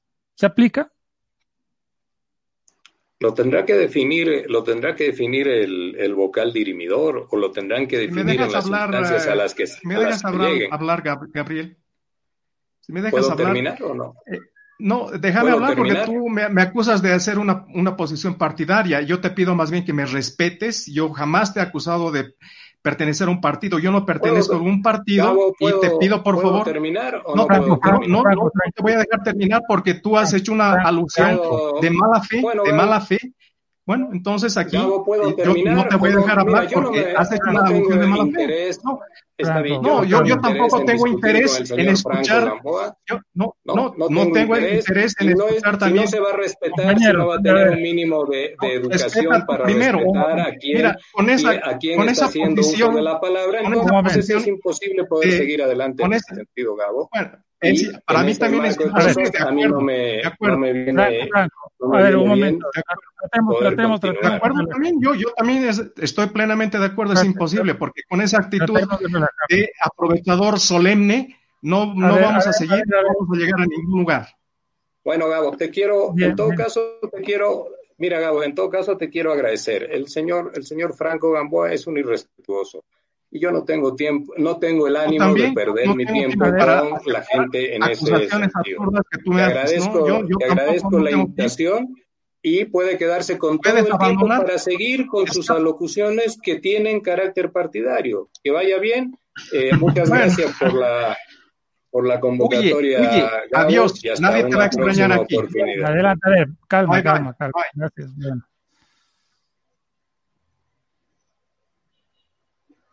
No sé qué decirles, compañeros. Me han puesto en, en una situación muy incómoda. Eh, tratemos de relajarnos, de que este apasionamiento se tranquilice. Evidentemente van a haber alusiones, hay un montón de alusiones, pero relajémonos, relajémonos. Claro, pero no, yo estoy plenamente relajado. Estoy tranquilo, pero, no con personas. Súper relajado, Franco, no. Bastante, está en una maca, Franco. Bueno, primera vez que nos pasa, esto, esto se ha, se ha subido de, de, de tono. A ver, aquí, hay para, para ambos lados. Paul Cabrera, vergüenza, gente de pésimo criterio, dice felicitaciones a Jorge. A Jorge que ya se fue. Eh, que nos dejó Jorge, exacto. Este señor siempre hace alusiones como todo masista, menciona. Por otro lado está Cae Palenque que dice, bien hecho Franco, que eh, es que muchachos, como medio hay que saber poner las cosas en su lugar. Eh, han habido aplausos por ahí, María Díaz aplaude. Eh, bueno, yo estoy poniendo lo que es potable en, este, en este, en este foro acá. Ernesto Javier, uf, señor Jorge es defensor de Evo, dice.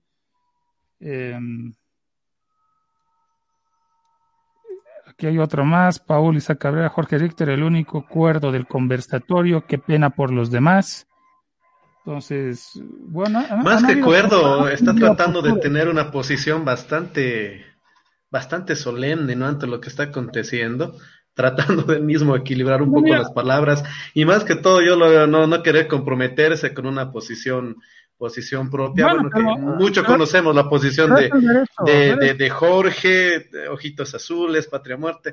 No se va a querer comprometer con la palabra, pero claro, pero yo esperaba un poco más de, de, de la no sé, pero nos han acusado un montón de veces también aquí en el programa. No, no sé si valga la pena todo el, todo el relajo armado. Yo, creo que podíamos haber un poco indagado con él acerca de lo que son las encuestas, cómo va yendo esto de la, de la campaña electoral que está arrancando ya ahora que estamos comenzando septiembre. Y bueno, nos quedamos un poco cortos con, con esto también, ¿no?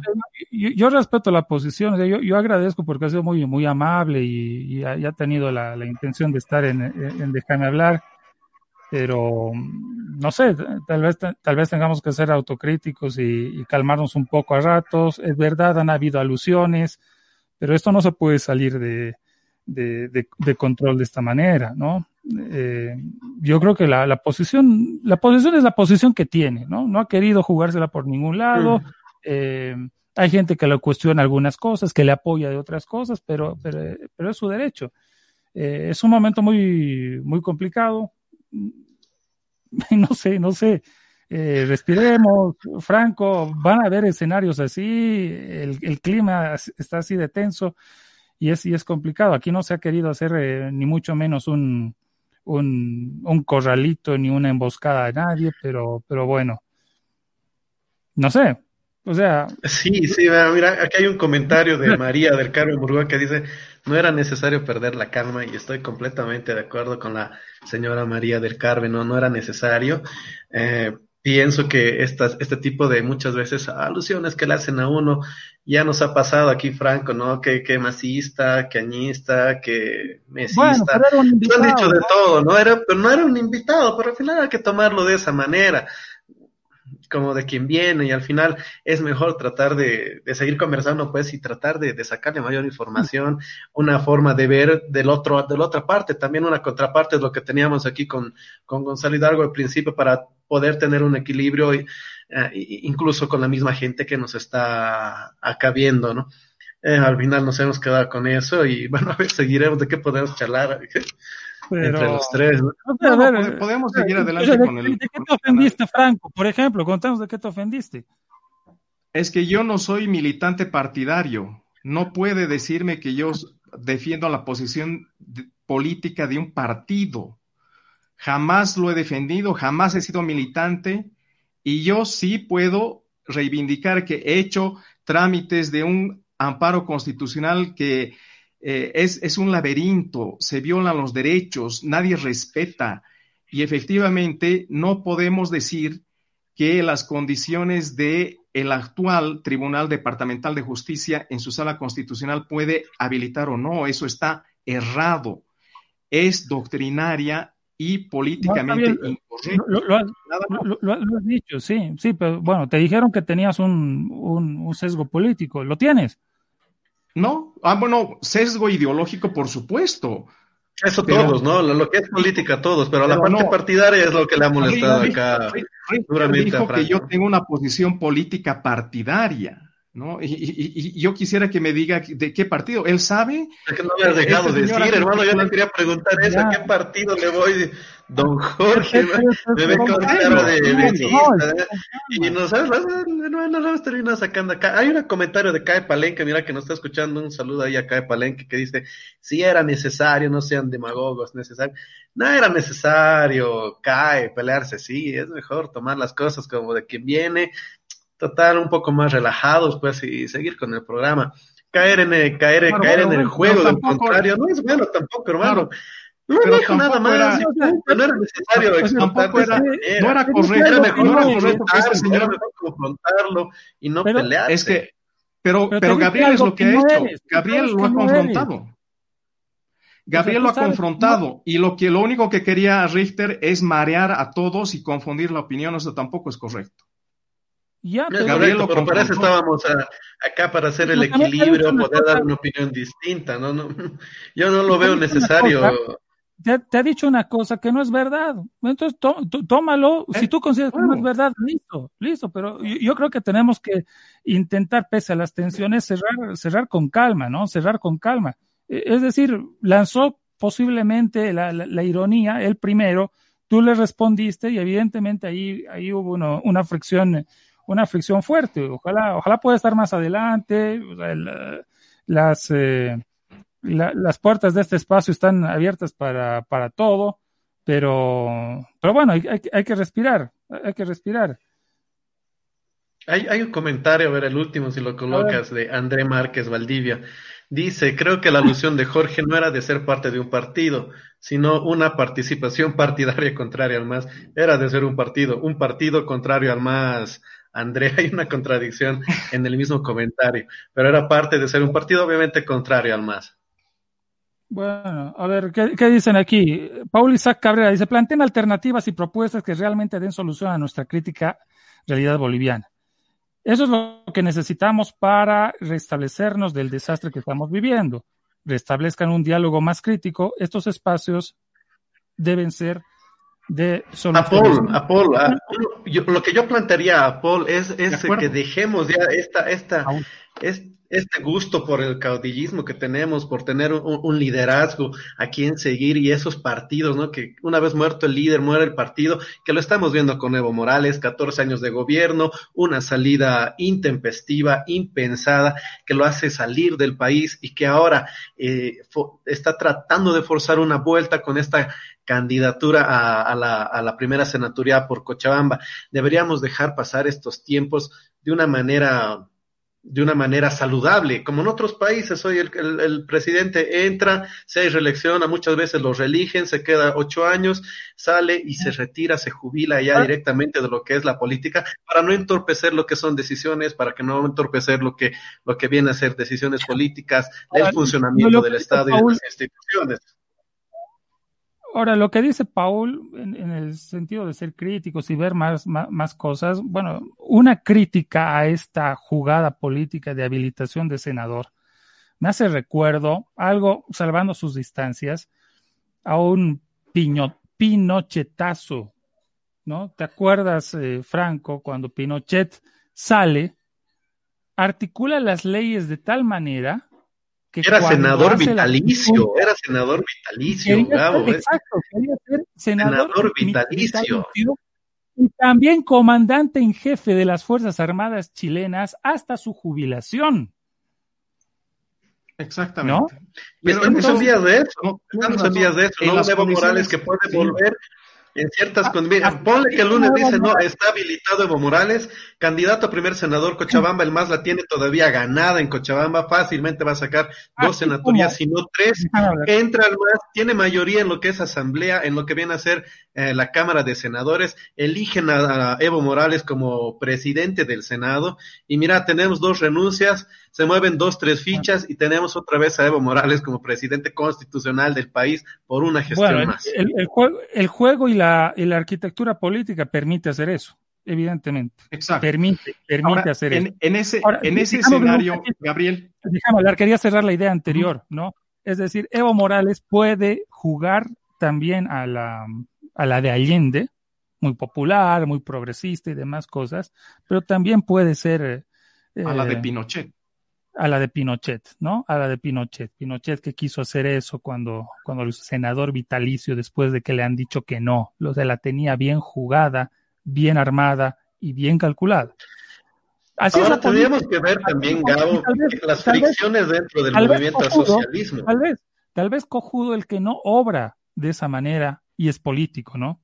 Tal vez cojudo. Puede ser, si eres político, pero, hasta, dónde se puede aguantar con eso, ¿no? ¿Hasta dónde se puede aguantar con eso? ¿Cuánto un país puede aguantar a un cabrón que te esté, que te esté rompiendo las pelotas durante 14 años y después te joda un año más con pandemia de por medio? Ahora también hay que ver, che, las fricciones dentro del MAS. Yo no hablaría, eh, trataría de, es tu opinión, es tu opinión, yo no hablaría así, pero, pero bueno. Ahí está. pero, eh, yo, yo, yo, les pregunto, yo les pregunto, Gabriel, eh, Gabriel y Álvaro, eh, en el escenario eh, hipotético, en la conjetura de escenarios probables que ustedes plantean, estaríamos viendo, por ejemplo, la eventual habilitación de Evo a candidato como senador por Cochabamba. Mm. eventualmente, dada la popularidad y la fortaleza electoral de el MAS y Evo Morales en las regiones cocaleras y Cochabamba, le da le da, le, da, la victoria. Llega a ser senador. Eh, no le da, en la dinámica interna. El, flujo de votos le va a alcanzar para lograr por lo menos una senaturía de las cuatro. Una senaturía. Y esa senaturía sería probablemente Evo Morales. Evo, Morales, está en la dinámica. Como primer senador, uh, Franco, entonces él entraría de cabeza. Dalo por hecho que se Entra, muy bien. Uh, en, en, en el ejercicio hipotético, en el ejercicio hipotético, Evo Morales, en la dinámica y la correlación de fuerzas ya del Congreso, podría ser elegido presidente del Senado, ¿verdad? Podría, podría. Podría. Estamos haciendo simplemente hipótesis. hipótesis. las reglas electorales permiten, al más esta posibilidad. Hasta cuatro, hasta cuatro escaños parlamentarios del Senado en aquellas regiones donde es más fuerte, algo que no debería corresponder de acuerdo a un, eh, si hubieran reglas proporcionales más. La regla proporcional anterior era de tres senadores, eh, dos para la primera fuerza, una para la segunda fuerza. es ahí que el movimiento al socialismo en su primera gestión pierde el Senado porque eh, Podemos había ganado en mayor cantidad de departamentos. Es ahí que tuvo un desequilibrio y que el presidente del Senado era el señor Oscar Ortiz entonces, ¿qué han hecho? Han cambiado a cuatro senadores para, qué? para distribuir y ganar, puede ganar los cuatro o puede ganar tres. Y es lo que ha hecho las últimas, se ha hecho las últimas dos elecciones, donde el MAS ha tenido una mayoría, por eso han llegado los dos tercios, y han tenido una mayoría abismal en el Senado, ¿por qué? Pues, Pando, se han llevado gente, cuatro senadores, oye, te ha desequilibrado con esos cuatro senadores completamente la balanza en lo que viene a ser la Asamblea y en, el Senado, entonces, eso está, Exacto. Y, por último, en lugares de más debilidad, mínimamente. Ganaba uno. Y, te llevas uno. En, en, la, y en la última eh, conjetura, en la última hipótesis sería que aunque el presidente no sea del MAS, sea X, Y, ¿no? Eh, probablemente una dinámica intensa de conflictos, de inestabilidad, de convulsión podría derrotar al presidente y en la sucesión estaría el presidente del Senado, ¿no es cierto? Como ha sucedido. Pero estaría después del vicepresidente electo, ¿no? Exacto, pero hay que considerar que podría suceder lo que sucedió en, eh, el, 8 de noviembre de, 2019, ¿no? Entonces, hay desde ese escenario... Y, hay gente incluso que hay gente que se le da la vuelta a, su presidente también, ¿no ve? Puede pasar mucho. Claro, claro, pero eh, en ese escenario hay una probable, una, un, retorno probable de Evo Morales al poder, ¿verdad? Mm, tendrían que darse muchos factores. sí, tendrían que moverse muchas fichas. en todo caso, tendría que ganar el movimiento socialismo en una primera o segunda vuelta en este caso, que es lo menos que es lo menos probable, pero ponte, gana el movimiento socialismo y podrían hacer esa maniobra para volver a tener a, Evo Morales de, presidente. Caso contrario, ponle que gane eh, Áñez o, Mesa, no gane, no gane Evo Morales, pero se hagan con el Senado, entonces tendrías presidente, vicepresidente de un partido, pero tendrías al presidente del Senado del otro. Y ya ha habido muchos casos, ¿no? En la anterior gestión de gobierno del movimiento del socialismo, donde oye, Evo Morales se la pasaba viajando, no ha faltado la vez que García Linera salió del país y se quedó como presidenta la senadora, la senadora Montaño, o en su momento también Adriana Salvatierra. Entonces podría darse también esa figura en cierto momento de que tengan que, que, que se lo tenga que reconocer él en cierto momento como presidente eh, del, país en caso de, de los mi pregunta es, ¿es eso realmente lo que, lo que podríamos esperar? ¿Es esa situación lo, la que queremos o es la situación simple y llana de respetar la inhabilitación que ya ha sido determinada por el Tribunal Supremo Electoral? Bueno, yo te voy a responder lo que eh, este que era del MAS dijo alguna vez y criticó a Evo Morales, el de Cochabamba, Rafael Puente, el que era ministro de régimen interior del gobierno de Evo Morales. Viceministro, sí, sí, sí. Viceministro. viceministro. Eh, compañero Evo, tómese un respiro, haga una pausa y si, y si quiere volver, vuelva más adelante y con mayor fuerza. Pero dese una pausa, compañero Evo, le dijo Rafael Puente. Yo creo que es necesario que Evo Morales se dé una pausa, posiblemente. Tal vez. Y algún momento, eh, eh, al, que, al que también tenía ese pensamiento, ya lo han mandado a Venezuela ahí de, de, embajador de la UNASUR. Así lo han directamente, lo han desterrado a Venezuela el señor uh, Choquehuanca, el, el cóndor de los antes Choquehuanca, que, ah, bueno, del Alba, perdón, era una sur, era del Alba, lo han mandado ya a la presidencia y a Venezuela, justamente porque también tenía estos pensamientos y porque en su momento se hablaba de Choquehuanca como el sucesor, sucesor de Mo Morales para las elecciones pasadas del 2019. Eso pues al jefazo no le ha gustado. Señor Choquehuanca, directamente pase hasta Venezuela para que deje de estorbar aquí pues al, patrón, ¿no? Yo, yo, respeto su posición política e ideológica de los dos, partidista de ambos, y meto mi cabeza bajo el, bajo el suelo como un avestruz. Leeré mensajes, ¿ya? Gary Mostajo Troche, ¿qué esperaba Gonzalo que Jorge Richter repentinamente cambie su posición política ya conocida? Dice, parece que él eh, y Gamboa no entendieron que el programa se llama Déjame hablar. No aquí te censuro o me ofendo. Como dice Gabo, que sirva el impasse como autocrítica para mejorar. Bueno, el impasse no ha hecho gala del título del programa. Evidentemente, esperemos. Bueno, yo le escribiré después a Jorge y le diré disculpas y demás. Pero bueno, eh, son cosas que pasan, son cosas que pasan. Y bueno, Franco estuvo en desacuerdo con la primera ironía y evidentemente reaccionó. Eh, me decepciona el señor Richter, piensa que no tenemos inteligencia, dice Jimmy Andrade, para no darnos cuenta de su posición ambigua y no dar un criterio simple como la diferencia de lo que es justo o lo que es injusto, dice Jimmy. Eh, Roberto Román, ay pucha, mi papá, mira, para que no diga que mi padre no me, no me, no, no me ve, al menos mi papá me ve. Basta de dar vueltas, ya, perdón. Cae Palenque, son un excelente programa, grandes conductores. Y mandan a la M a un invitado por hablar macanas que nos dañaron de este tiempo, bueno, bueno, cae. Eh, la, la, virtud tuya es que has afrontado el para, al paredón. ¿no? Has aguantado el paredón. Eh, Efraín Alave, Evo Morales está inhabilitado porque el órgano que habilita o no es el Tribunal Supremo eh, eh, Electoral Plurinacional. El Tribunal Constitucional no puede habilitar porque es una facultad exclusiva del Tribunal Electoral. Lo que puede hacer el Tribunal Constitucional es referirse si hubo alguna falla de procedimiento. El domicilio de Evo no era Cochabamba, sino era La Paz, y la residencia de Evo hace 10 meses está en el exterior. Y así un montón, eh, bla, bla, bla, bla, bla, bla, bla, bla, bla, y perdón. Hay una que dice, no se entienden las opiniones, hablan todos al mismo tiempo, de Eileen Astorga.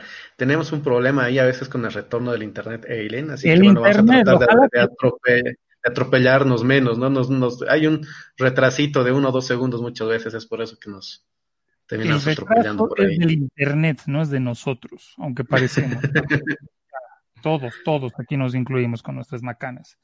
Bien, algo más. No he visto el, dato de, de, los de los conflictuados con COVID. Yo, yo me quedo con la crítica de, de Gary Mosfajo.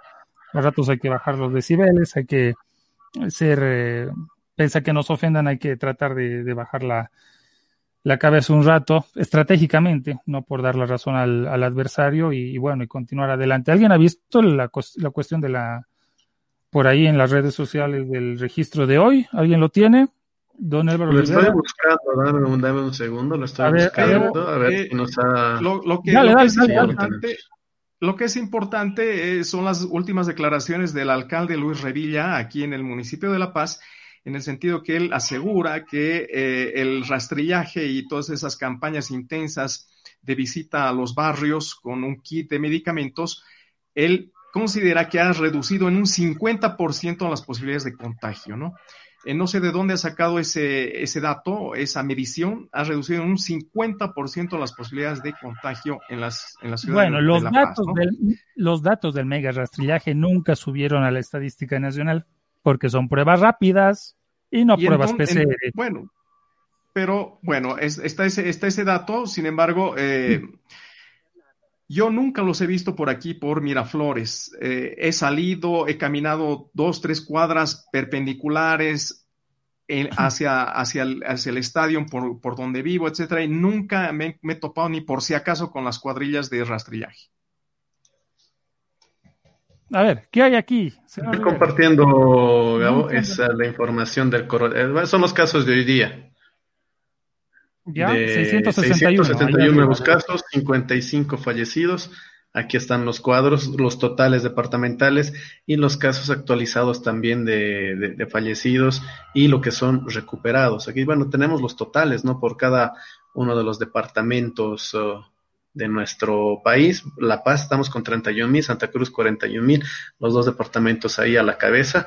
Bueno, seguimos con estos datos, aunque ya se ha demostrado que, que no son los, uh, no, no, son completamente fidedignos, ¿no? Que hay un montón de casos que no se han registrado, que muchos asintomáticos o gente que estaba con, con síntomas leves, bueno, se han curado, que no han sido reportados, como también ese tema del mega rastrillaje, que no, no ha llegado a la totalidad, pero bueno, sí se ha repartido también kits uh, a, a, una cantidad importante de gente que, bueno, muchas personas seguramente no los podían adquirir porque uno, los precios que se han, eh, subido demasiado de, los, de las medicinas en su momento y, otro que también era el abastecimiento, ¿no? Muchas de las medicinas que son, que se requieren para poder tratar el, el COVID en una fase inicial, pues no se las tenía ya en, en, el, en, el, comercio, en el mercado. Bien, algo, algo que pasa también con que los casos bajan y los muertos suben o se mantienen como hoy 55, no es una tasa baja de letalidad, es, es, algo alto, algo está pasando.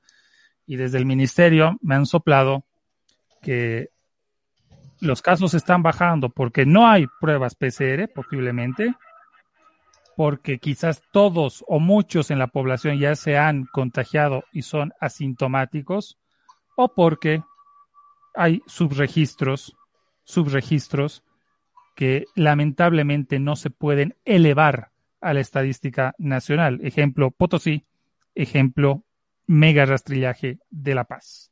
Bueno, señores.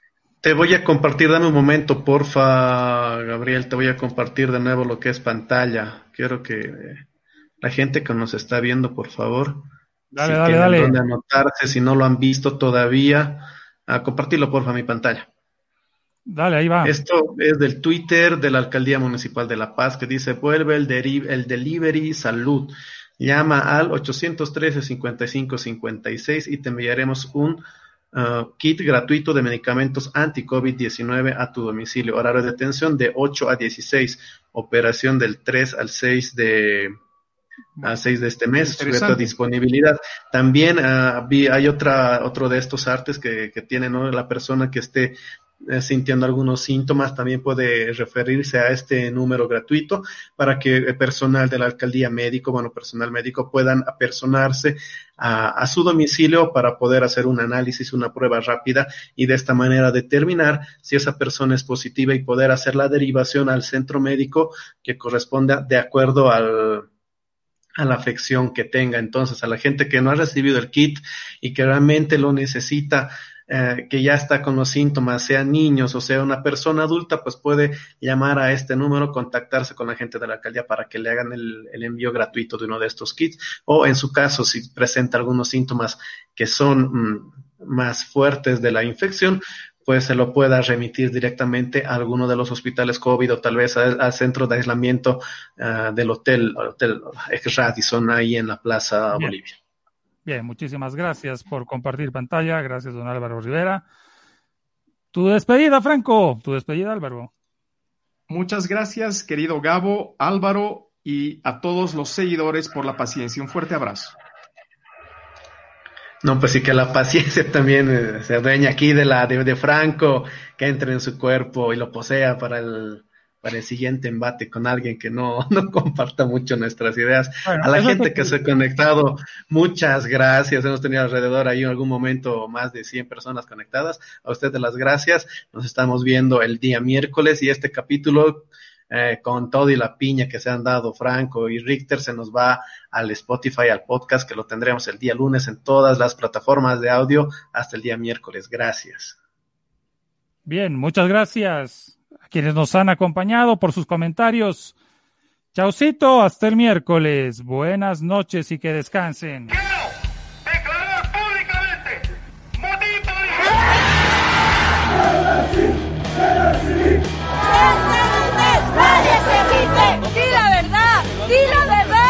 Déjame hablar un ratito, déjame hablar.